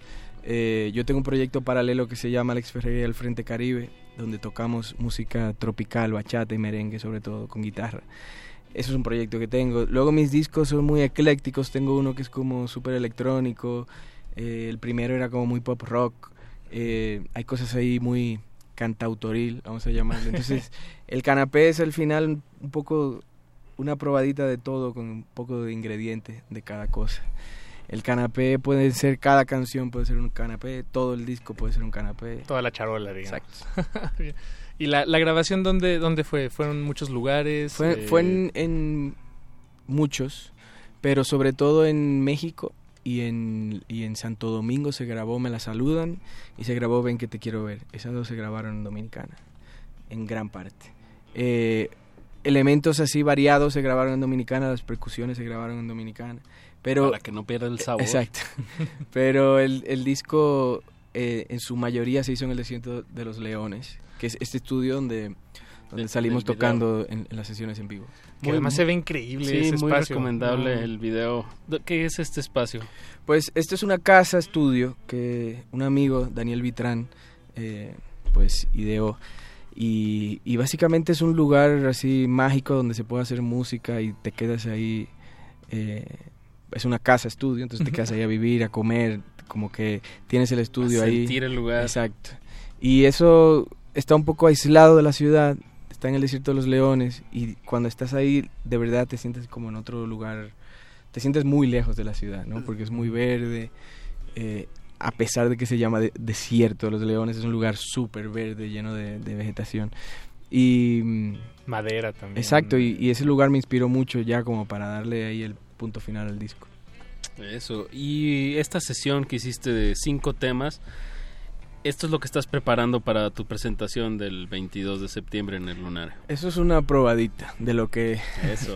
De lo que puede unos canapecitos. de lo que puede eh, se puede vivir ese día, pero no todo. Ese día vamos a tener invitados de honor, de lujo, especiales que van a cantar que no puedo mencionar todavía. Y ¿Hay eh, algún grupo abridor? Sí, va a abrir Silvana Estrada, que Ah, es. Ah, de- sí, de mis de favoritas. Jalapa. Sí, es eh, de mis cantantes, cantautoras mexicanas, así, mi, mi favorita, sin duda. Es- me, me enorgullece muchísimo que ella eh, abra el concierto. Eso. Bien, Silvana Estrada lo... Sí, es una voz bastante importante ahorita en la escena. Así es. Y lo va a hacer por mucho tiempo. Muy bien, muy bien. Que Eh, también ella es parte del colectivo Núcleo Distante, ¿no? Me parece que, que también... Tiene algo que ver eh, seguramente, porque también son todos ami- es- amiguísimos. eh, el David Aguilar está ahí. Exactamente, y el DEPA de los plebes, digo, regresando un poco al, hervidero que mencionábamos hace, un- hace unos minutos, eh, pues ella y todas estas personas son, son parte del, son ingredientes de, este, de este caldote. Así es, así es. Bien, pues eh, escuchemos más música, Alex. Eh, ¿Tenemos alguna petición? Pues pidieron vez? ahí Maldita Mirada, una Ah, canción que se llama Maldita Mirada. Que tiene un, tiene un video... Ajá, pues, salió un video recientemente. Ajá, reciente y bastante agradable. La idea me, me gustó mucho como de un niño en su cuarto pasando la chévere. Sí, es, es- ese niño un poco pues representa lo, lo que yo era en ese momento que de hecho lo hizo el video lo hizo un gran amigo Gabo Guzmán y me preguntó que qué tenía qué tenía yo pegado en la pared. Y le dije a Michael Jordan, a Michael Jackson, Kurt Cobain y un póster de Oasis. Y, lo, y lo puso todo. Eso habla no solo de ti, sino de, de toda una época, ¿no? De los Sí, héroes. sobre todo Jordan, sobre todo Jordan. Yo tengo a Jordan aquí y luego todos los músicos. bien, bien, bien, bien. Sí. Hay una foto que me encanta por ahí, eh, que es Michael Jordan, Michael Jackson y Macaulay, Macaulay Culkin, Culkin, sí. abrazadotes. Fondo blanco, Sí, claro. fondo blanco, Sí, sí. chamarras rojas. Grandes momentos de la historia popular. Pues escuchemos Maldita Mirada de Alex Ferreira y pues no le cambie porque todavía tenemos más sorpresas aquí con nuestro invitado hasta las 10 de la noche. Cultivo de hercios.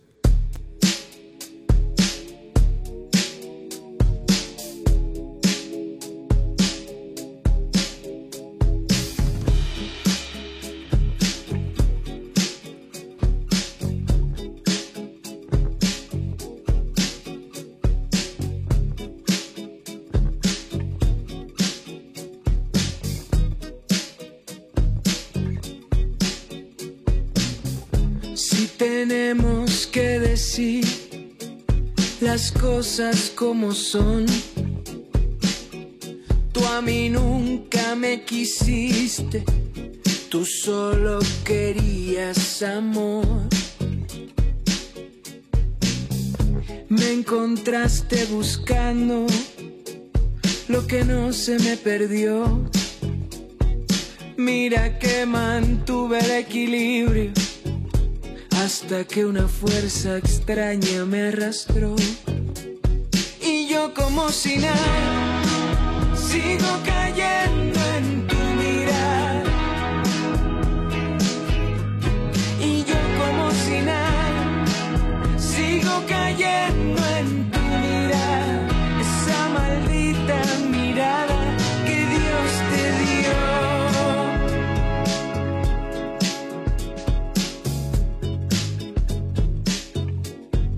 cuando barrieron el suelo conmigo.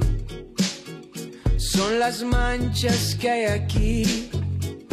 Anoche soñé con alacranes y desperté pensando en ti.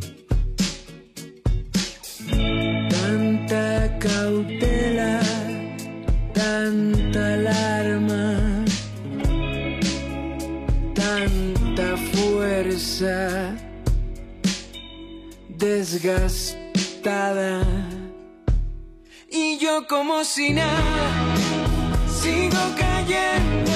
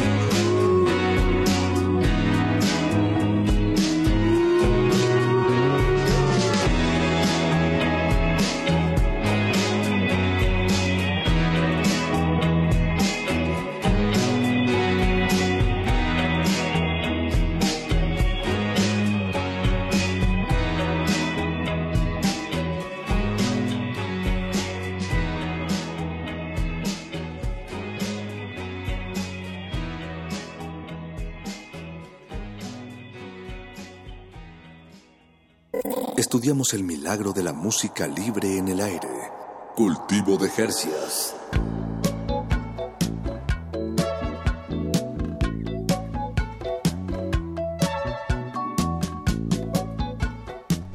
Estamos de regreso en Cultivo de Ejercios. De Ejercios. acaban de escuchar Maldita Mirada de Alex Ferreira, nuestro invitado de esta noche. Que, bueno, ya no quería pues spoilear o cómo serían eh, no Eh, quería como- precipitarme Sí, sí, sí. y decir Arruinarlo. que arruinar que pues se trajo la guitarra Alex y al ratito en unos en unos minutitos nos estará deleitando con una canción en vivo. Pero sin compromiso, ¿eh, Ale? No va, eso va seguro. Pues en, enhorabuena, eh, pues estar celebrando tu disco Canapé eh, y una carrera que, que, se dice fácil, pero pues es, es toda una lucha, ¿no? Estar eh, activo y, y propositivo en, en cualquier escena o en cualquier proyecto y más si es uno personal. Eh, algo que nos quieras compartir de, de esta travesía cantautoral. Como para, para los jóvenes.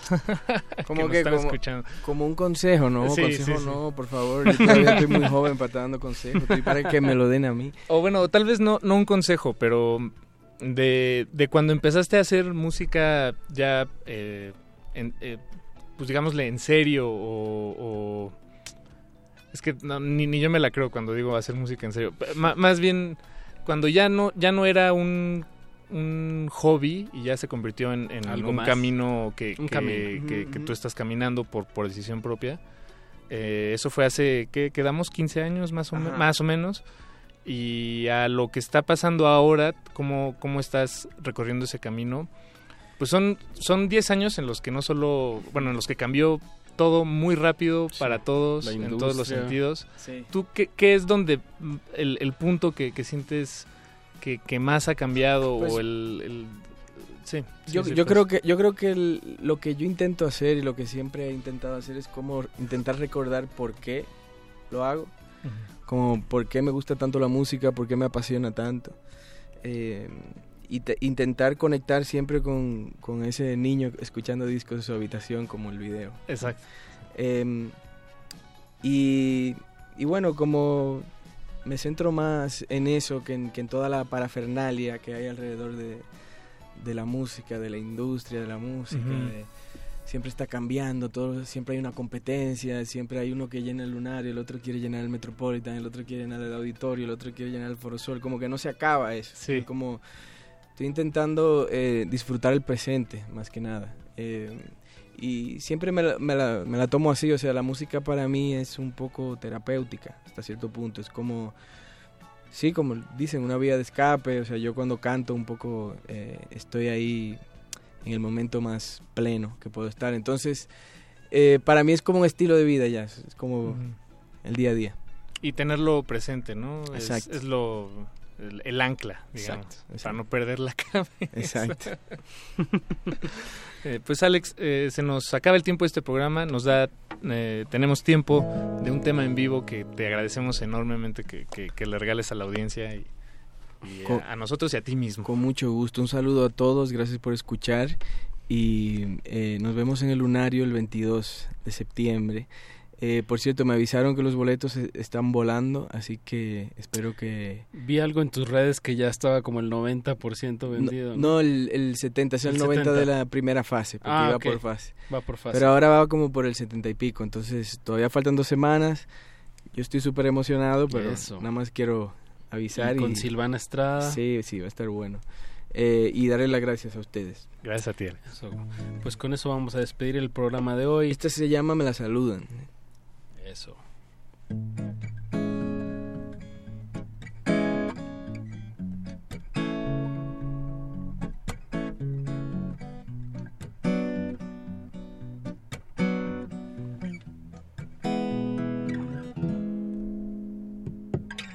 Se llevó la luz de los espejos, se llevó la calma que tanto anhelo me dejó el pánico para que cunda. Si la ven por ahí, me la saludan, la moneda no cayó de nuestro lado, no le guardo odio, lo tengo claro, me dejó sin sazón la carne cruda. Si la ven por ahí, me la saludan. Va dejando heridas que no se curan. Cerrando llave, pero dejando fuga. Ve mi corazón rodar por la escalera, nunca hubo amor tampoco moraleja esa mujer. Se me clavó en la sien. Ve mi corazón rodar por la escalera, nunca hubo amor, tampoco moraleja esa mujer. Cuánta insensatez.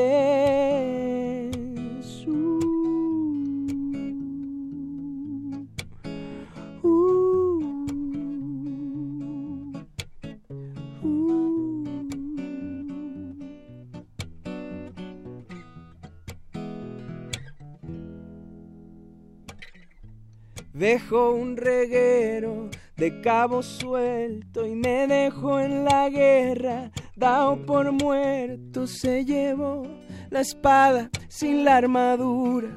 Si la ven por ahí, me la saludan.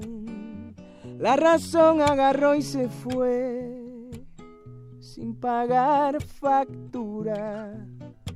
Se multiplica el riesgo cuanto más altura.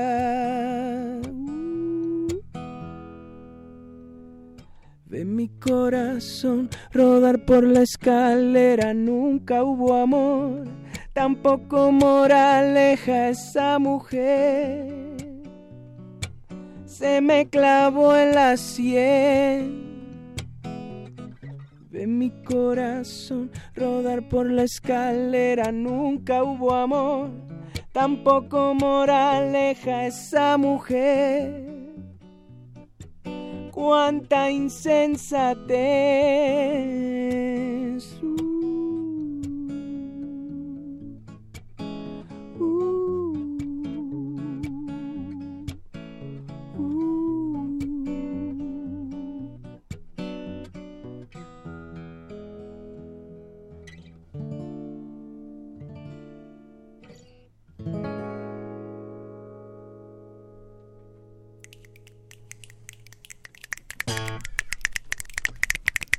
Alex Ferreira. Bravo, bravo. En vivo, en Radio Nam. Esto es Cultivo de Ejercios.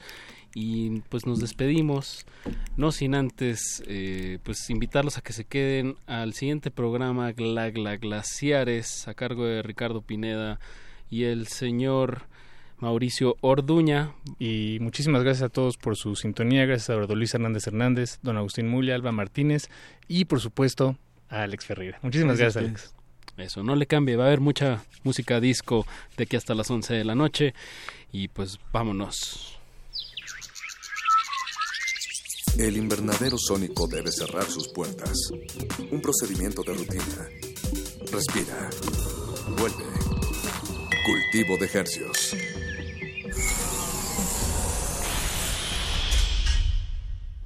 Resistencia modulada. 2018. 100 años del nacimiento de Juan José Arreola. La musicalidad de sus palabras es esencial, es muy característica de Arreola.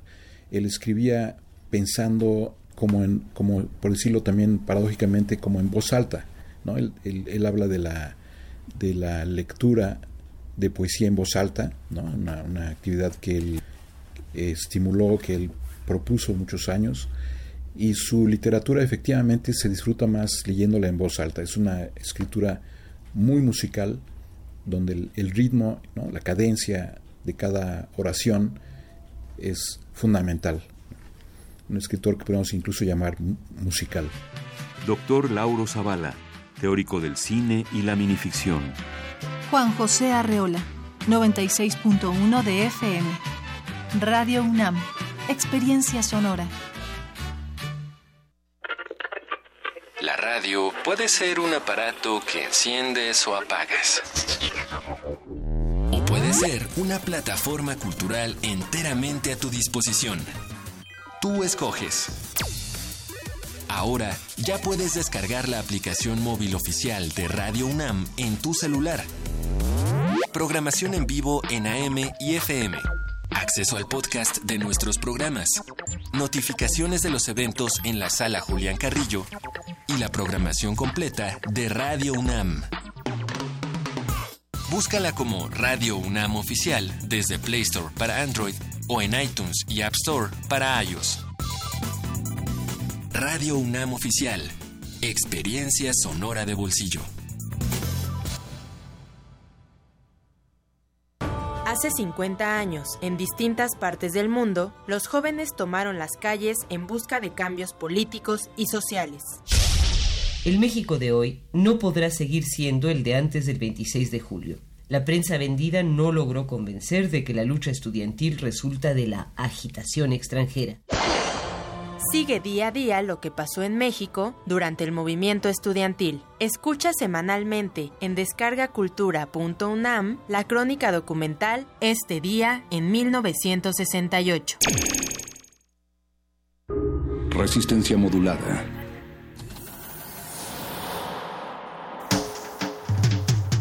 Congelamos la noche sobre las bocinas para que cristalice en tus oídos. Fractalizamos los sonidos para tender puentes imaginarios. Glaciares. Túneles infinitos para el fin del mundo. Abuelita, soy su nieto. Nothing can stop me, abuela. One day I'll have to put it all alone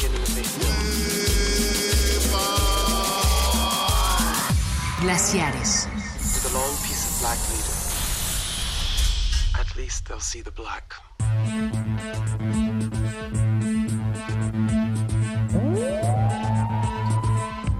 Sonidos brincotones, sonidos deliciosos, sonidos sintéticos y electrónicos.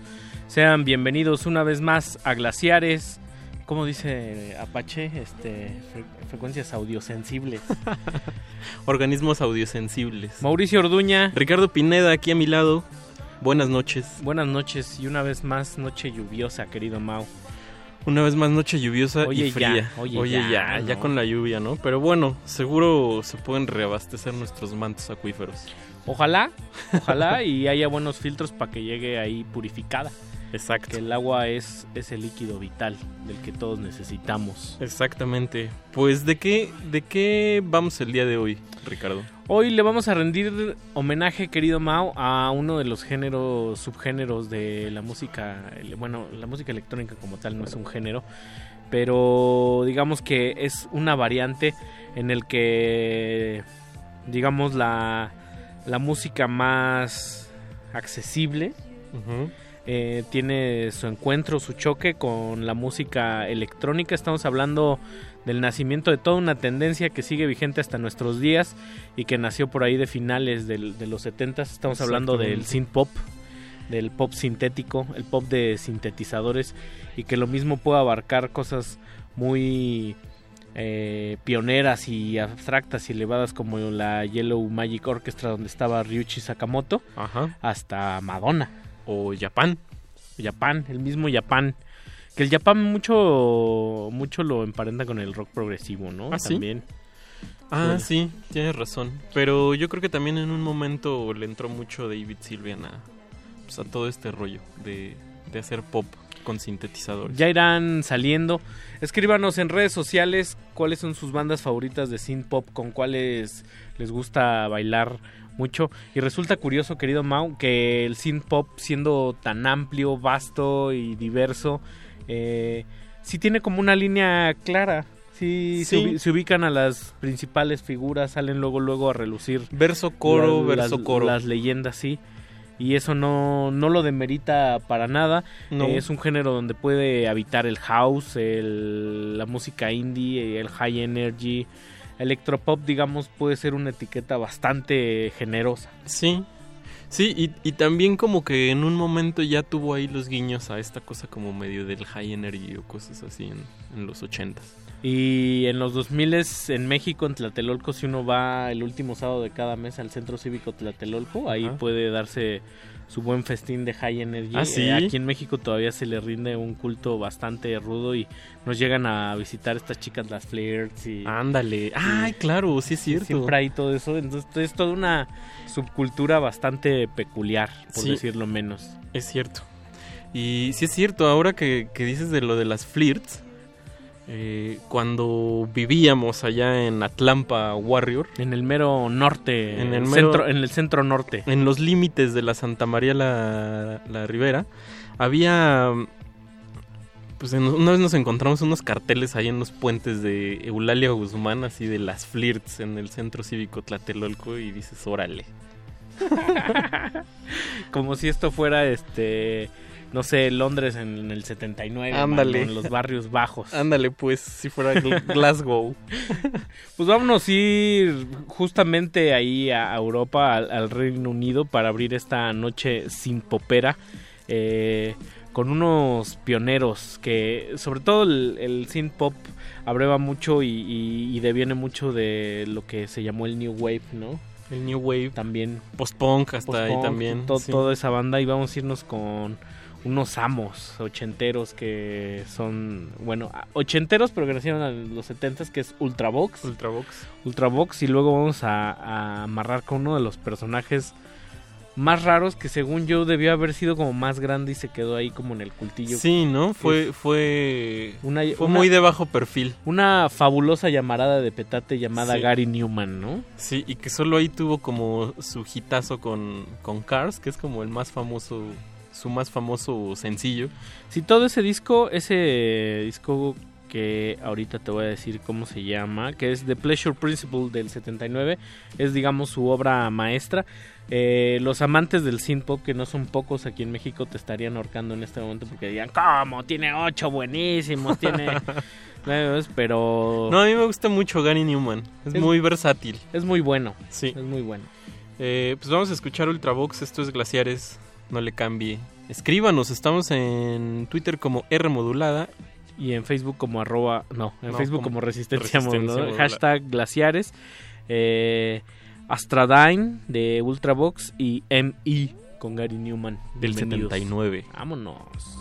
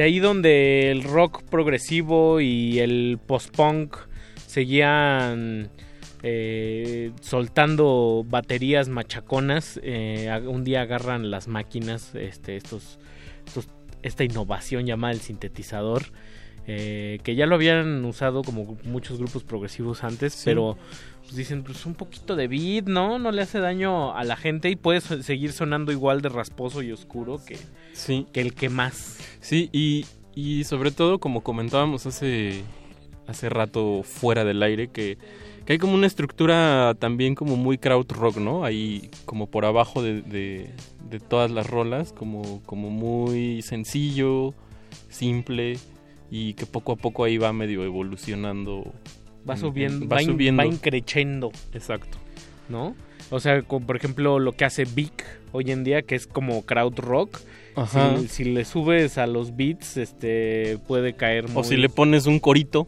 Muy fácil puede Ajá. caer ahí en el, en el Sí. synth pop, ¿no? Que bueno, Vic, Vic es muy... A mí me parece como oscuro todavía. Sí, es oscuro y crowd rockero. Y escuchamos a Gary Newman. Si a usted le sonó muy parecida esta canción y tiene más de 30 años y le gusta la música electrónica noventera, pues sí, no está en un error, le suena conocida porque Basement Jacks se hizo muy famoso Ah, con claro. Where's Your Head, este video donde salían unos changuitos que se revelaban a los científicos. Ajá. Ah, Está muy cotorro. Eh, toma mucho de este de, de este de esta canción toma un, un sampler y Claro, muchas de las canciones de ese disco que hablábamos de Gary Newman pues han sido sampleadas por ejemplo Cars fue retomada para un comercial de coches y Ah, sí- ah, sí es cierto. bien obvio Mauricio bien obvio ¿Quién habrá sido su... ¿Cómo le llaman en, en el mundo de, de los creativos de mercadotecnia? ¿Quién habrá sido el copy? Ajá. ¿Cómo Pues le un- llaman? Una de Cars, carros. Ajá. ¿No? Y el synth pop también es, es un género que aquí en México todavía sigue sonando muy duro, duro, duro, duro, duro. Eh, llámese el. es- está muy raro que la banda metalera o industrial hardcoreosa hace muchas concesiones al synth pop. Sí. ¿No? O sea, como que dice, ay, bájale a Lady Gaga, que eso es música plástica, que no sé qué, y agarran y se ponen como dos de las bandas que vamos a poner Sí. ahorita. Y el caso de la primera, El caso de la primera es una de las cosas, digamos, es una de las metamorfosis más increíbles que han sucedido en el mundo de la música y que hasta uno dice, chale, su primer disco estaba, hubiera, si- ¿qué hubiera pasado si hubieran seguido por ahí y no se hubieran convertido en esta banda industrial metalera? trashosa, Tras- ajá, trashosa. eh, agresiva. Estamos hablando de Ministry. Ministry y que por ahí también tuvo como sus sus sus buenos con- eh, digamos golpes muy bien conectados con con pues ya ya cambiados al, al industrial tecno al tecno industrial metal Estamos- Estamos hablando de una banda de casi 40 años de carrera. wow Mauricio. como O el tri mano bueno el tri tiene 50 pero El tri es eterno. O sea, el tri lleva desde que tu abuelita nació. sí, ¿tú seguro. crees que lleguemos al 80 aniversario del tri? Muy probablemente. Yo me atrevería a decir que sí. Híjole, yo Sí. me atrevería a decir que qué triste. Pues quién sabe, hay gente que piensa muy distinto a ti, Mauricio. Sí, Y segurísimo. por eso, para todos ellos, para los que les gusta y para los que no. Quizás van a pues tener es este- 51 aniversario segurísimo. Es este programa. Pues en sus inicios se decía que Ministry hacía música para pegar. Exacto. O sea, música comercial. Y un día el vocalista dijo, no, este no es quien yo soy. Y se pusieron a hacer cosas así súper rasposas y se convirtieron en la leyenda que hoy son. Pero los primeros discos no desmerecen nada y son de un synth pop bastante oscuro y bueno y, y duro. Súper bailable. eh, y no pierden su dureza. mano. basicote, ajá. Y, y pues sí, muy, muy para bailar en la pista eh, con un trajecito a la, a la onda de Brian Ferry. O como, como con un trajecito tipo Tom Wolf blanquito. Como para, para bailar y ser guapo, ¿no? Exacto. Para traer unos, este, un buen traje rosita sintético con, con hombreras. Y luego vamos a, armar, a amarrar con una de las, quizás sea la banda más grande en términos populares, el YouTube del synth pop, por así decirlo, de una banda masiva que es inglesa, pero bien podría ser mexicana también, por, porque aquí en México... Por Bohemia. Aquí en México yo siempre he pensado que a The Cure a Caifanes y a Depeche Mode se les rinde un culto y sintetizan toda una época que ha sido difícil digerir, superar, además, ¿no? Este trascender de alguna manera. Estamos hablando de Depeche Mode. Pues vámonos con este bloque pero yo le metí jiribilla ahí, Mauricio. A Depeche Mode con Photographic, que es una canción que me encanta, tipo sonido láser Dracar. Ajá. Encontramos un remix bizarro de un disco que se ah, llama Bizarro. Entonces va a. Pero es un remix hecho por ellos mismos. Ajá. Ah, es una reversión, pero primero vamos a escuchar a los grandes Ministry con esta canción que se llama Venganza. Revanche, un tema sasasasazo. Esto es Glaciares, no le cambie. Vámonos. Gifted.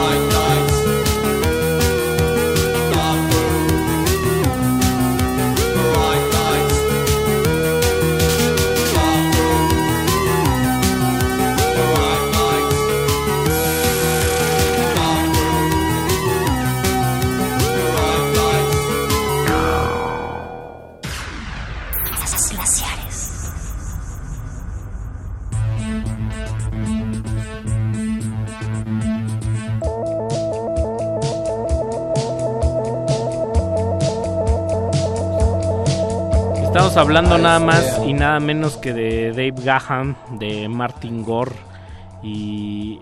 Ay, el otro siempre se me olvida, mano. Que además ellos son como los protagonistas de un dramón llamado The Page, The Page Mode. Andy Fletcher. Andy Fletcher y por- también por ahí estaba Vince, Vince Clark. Que los clavados dicen que Vince Clark le imprimía una cosa sin pop que perdieron. Ah, sí. Después sí. Antes de que le entrara su etapa rockera a Dave Gahan. Otra de las bandas que dices, o sea, siempre.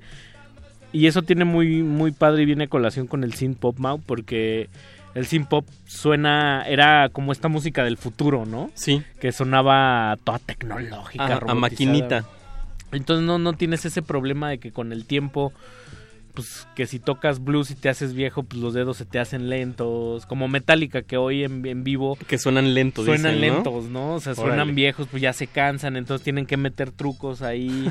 Secuencias grabadas. No, y parafernalia enorme. Y a pesar de que a Depeche más o menos le pasa lo mismo que se notan las, las fisuras en, en la voz y se ven cansados, pues, tam- o sea, tocan Photographic y sigue sonando duro. Claro, ¿No? pues sí. A ellos, a ellos les toca como que la tecnología los, los abraza más, entonces tienen mejores plugins, mejores sintetizadores y cosas así, ¿no? Que bueno, siempre habrá un psychotrans nuevo ahí que diga, las cosas van a más bits por minutos, chavos. Sí, y bueno, aquí me gusta, me gustó mucho escuchar la voz de Dave Graham. Como en un tono muy punk, ¿no? Que tenían mucho esto los europeos de cantar, de ser, de- de no. así como desparpajado. Despreocupado. Sí, sí, sí, Sí. como escupido, casi, Sí. casi, ¿no? Y si uno va al, al centro y va ahí donde le gusta ir a la pacha, el- a Luta, a, a- a- a oír este tipo de rolas, siempre, siempre, siempre hay... O sea, están los trasnochados del Chopo, los oscuros Ok. por este, neopunks, pero también hay mucho chavo todo el tiempo. O sea, a mí me Sí. impresiona ver gente de tempranos 20 este, todo el tiempo ahí. ¿En el Luta? En Luta bailando Qué este bien. tipo de cosas. y Qué bueno que se, se reciclen las generaciones y, No y sé- haya siempre nuevos. No sé si bueno sea la palabra, pero, o sea, no sé qué, qué, qué tan propositivo sea ca- ir cada ocho días A oír durante lo un mismo. año a oír Dancing with Myself de Billy Idol. está duro. O sea, está... Sí, es, es un poco el setlist de, de, de café, de rock, de café rock, ¿no? Es como Sí. siempre lo mismo. Estás, estás abusando un poco, pero... y por ahí saludos a, a toda la gente que nos está escribiendo. Este... Principalmente que Tecuani, que seguro está viendo el fútbol americano, que dijo que ya nos abandonó. Y Sí. otro a Pablo Extinto, que dice que esta noche Glaciares eh, la va a disfrutar mucho, porque harto mucho bastante, dijo. Ándale. Porque arranca bien y se pondrá mejor y que a ver si no... Estamos tan que ardimos, que a ver si no nos derretimos. Órale. De- o un, un derretín. Oye, oye, eh, Pablo Extinto le echa un chorro de ganas a los comentarios en Twitter. Eh, me Ah. siento muy, muy cobijado por Pablo A mí me cae muy cotorro cuando hace match con lo que está escuchando en Resistencia con sus con situaciones sentimentales. Sí, ah, eso es como que- increíble. como que le manda balonazos a no sé quién, ¿no? Y eso está... Sí, sí, sí. Me gusta que te pongas bueno. misterioso, Pablo. Sí. Eres, eres, eres un fan de misterio. El rey misterio. El rey misterio. misterio de la radio. Oye, pues vamos a... Vamos a dar como un salto cuántico. Un ¿no? salto cuántico En el temporal. tiempo, en Sí. el tiempo, justamente. Vamos a escuchar a Pale, una banda De la- también de Reino Unido. Y de la que no sabemos nada, ¿no? No O sea, sabemos mucho. Sacaron un disco ahí hace como 3, 4 años. Pero en ese disco hay una canción que se llama Fairing Faces. Que es como que- su rola, ¿no? A mí me parece una canción que no debe de faltar en la fiesta. Y mira que no es ningún hit de ninguna No. estación de radio ni de... No. Y, y cuando se la pones ahí a alguien, siempre dice, ah, órale, qué buena rola. Ah, eh, Sí, eso, eso está muy bien, que en, en- ¿cómo se llama la película High Fidelity? Ajá. le- les pasa, ¿no? Que, que dice, ahí te va, va a ser, voy a volver a poner a la Beta Band y va a pasar lo de siempre. Y alguien dice, mmm, ¿quién es ese, eh? Y todos, de Beta Band.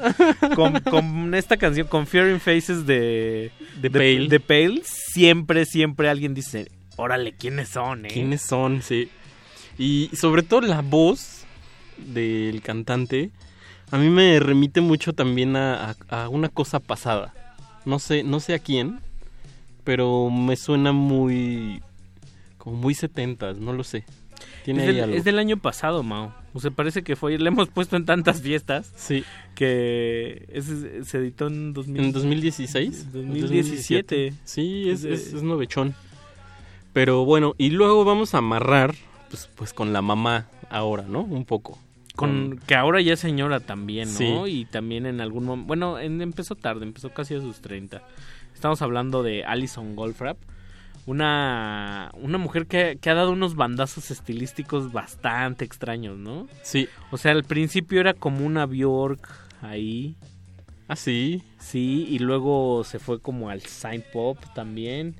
Y luego amarró como, como en un pop ahí raro. Ahí, ella, a ella um, tenía ahí como contacto con, con Tricky. No sé si, no sé si, si la estoy confundiendo si es ella o, o Kelly Minogue, pero según yo como que medio les hacía la tarea. Ah, Eh, Tricky. Tricky. Ajá. Qué bueno, Como Tricky- que metió mano. Que es raro porque menciones eso porque Tricky no se hace la tarea ni a sí mismo. O sea, Tricky se le conoce por llegar al estudio y decir, quiero una que vaya acá, tararara, La tararea sí, y órale. ya se busca músicos todo el tiempo. Pero bueno, bu- también Alison Goldfrapp es brutal en vivo. Sí. Saca un Teremin que es portátil y lo hace, lo parece que lo arruga y lo Órale. plancha. Y vamos a oír una rola de ellos. Es, es- con esta yo me con este bloque yo me voy a aprender mucho porque sí. ahora sí voy a sonar rucoilón. Estas sí son de mi generación, mano.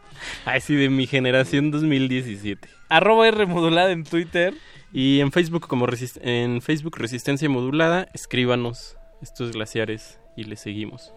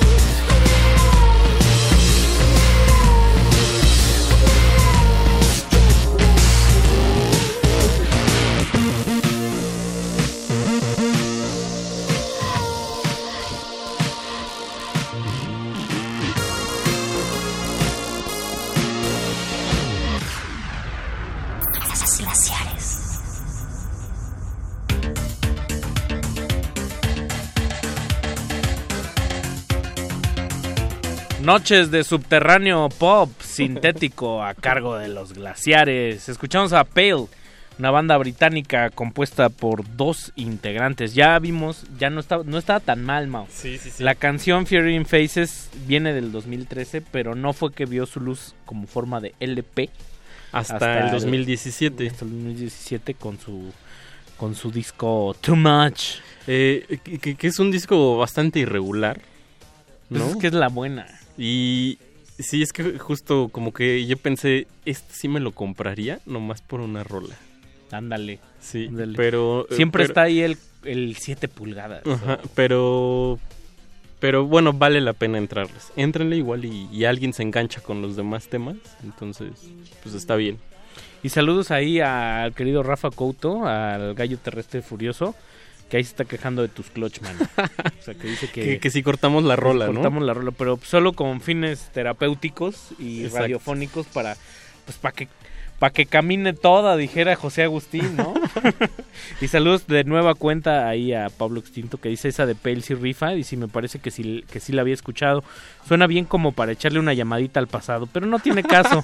es número ocupado. Oye, wow. Sí, por cierto, ese video de Stigma Chill estaba de uff, es que ahí sale Wolfram en, en plan como como sexy rusa, o sea, traía Ah, un gorrito claro. como de militar y salía bailando, y además Con, con unas supermodelos atrás y toda la onda, ¿no? así, o sea, eh, si hay un un este un, un, un mote ahí sobre sobre lo que prevalece en el video es piernón loco. Sí, mucha pierna. Sí, mucha pierna. Que además, ahorita que dijiste pierna, todo el synth pop es fabuloso para el gimnasio.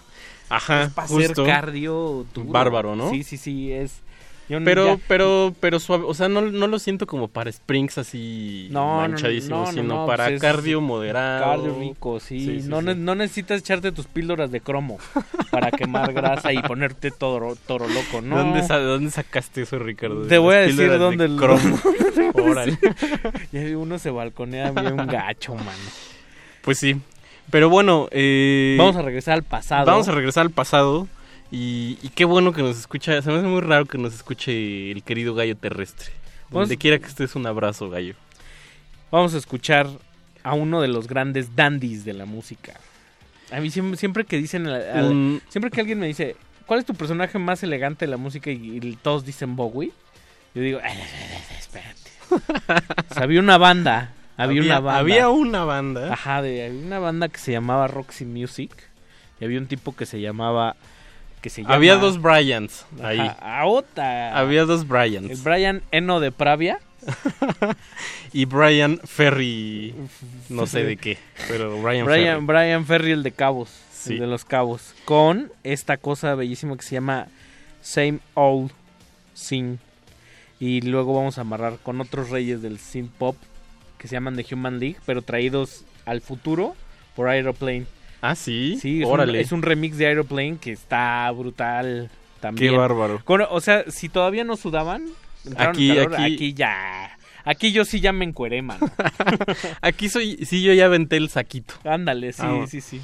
Pues vamos a escuchar a Roxy Music. Estos glaciares no le cambie. Noches de Utah. Vámonos.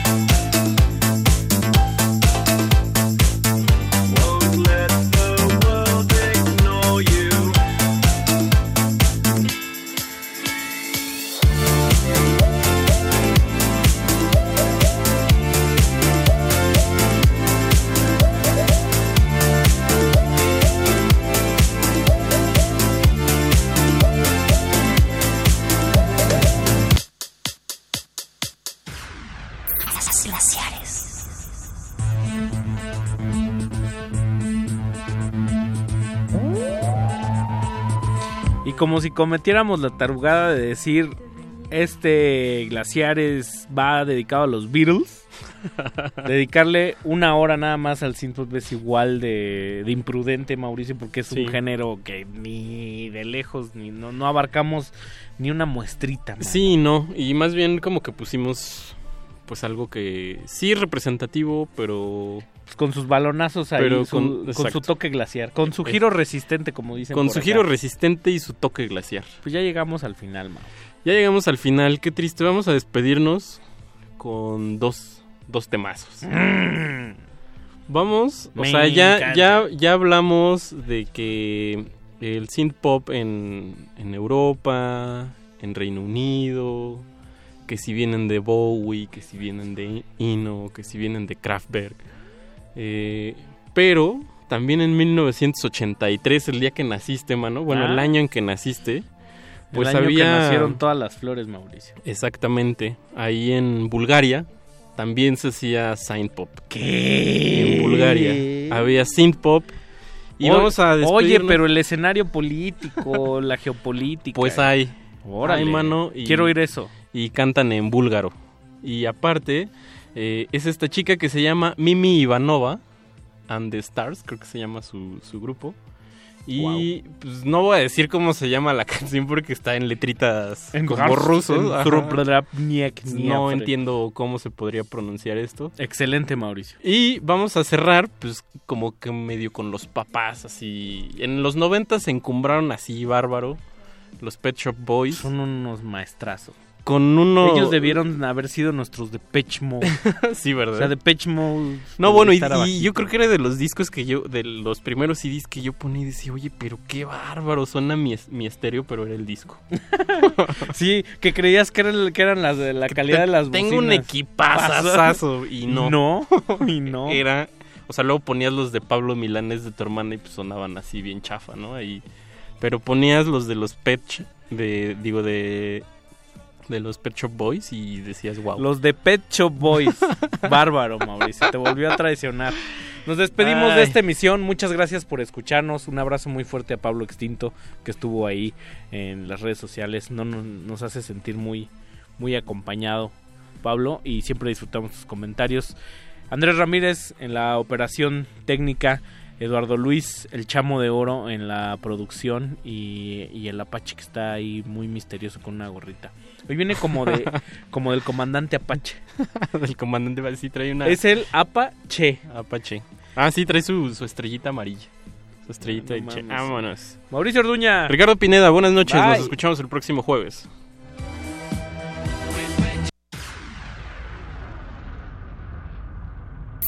Glaciares.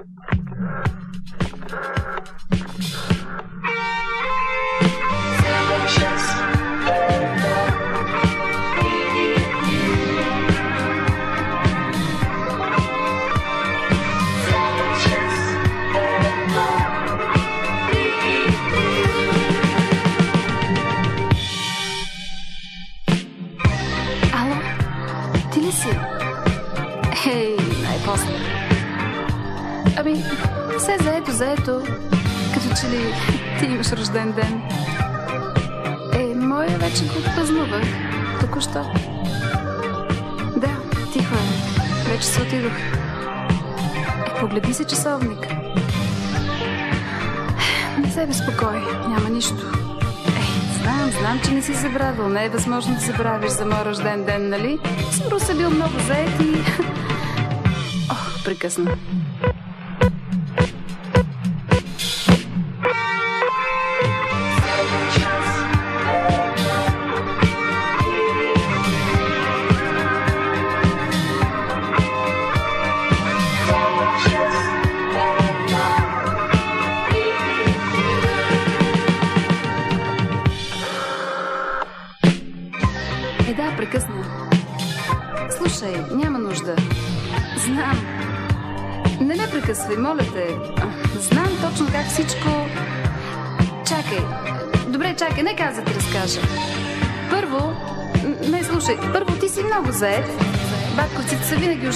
Заети, нали?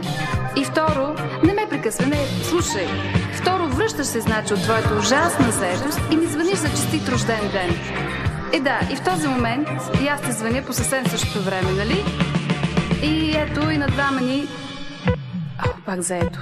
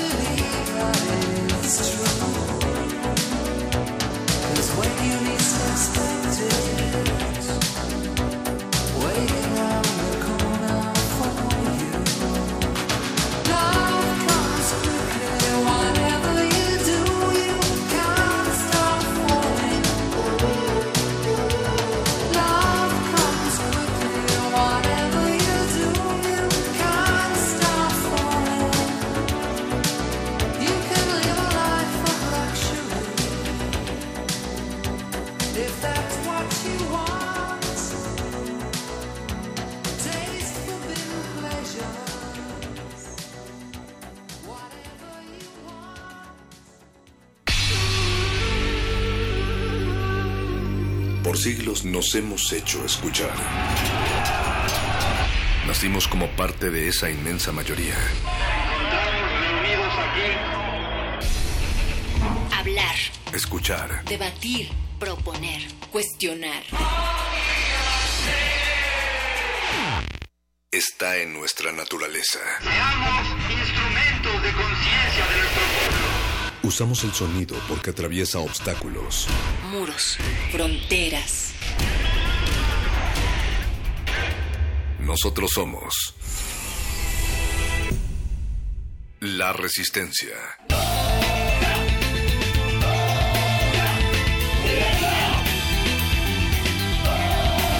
Resistencia modulada.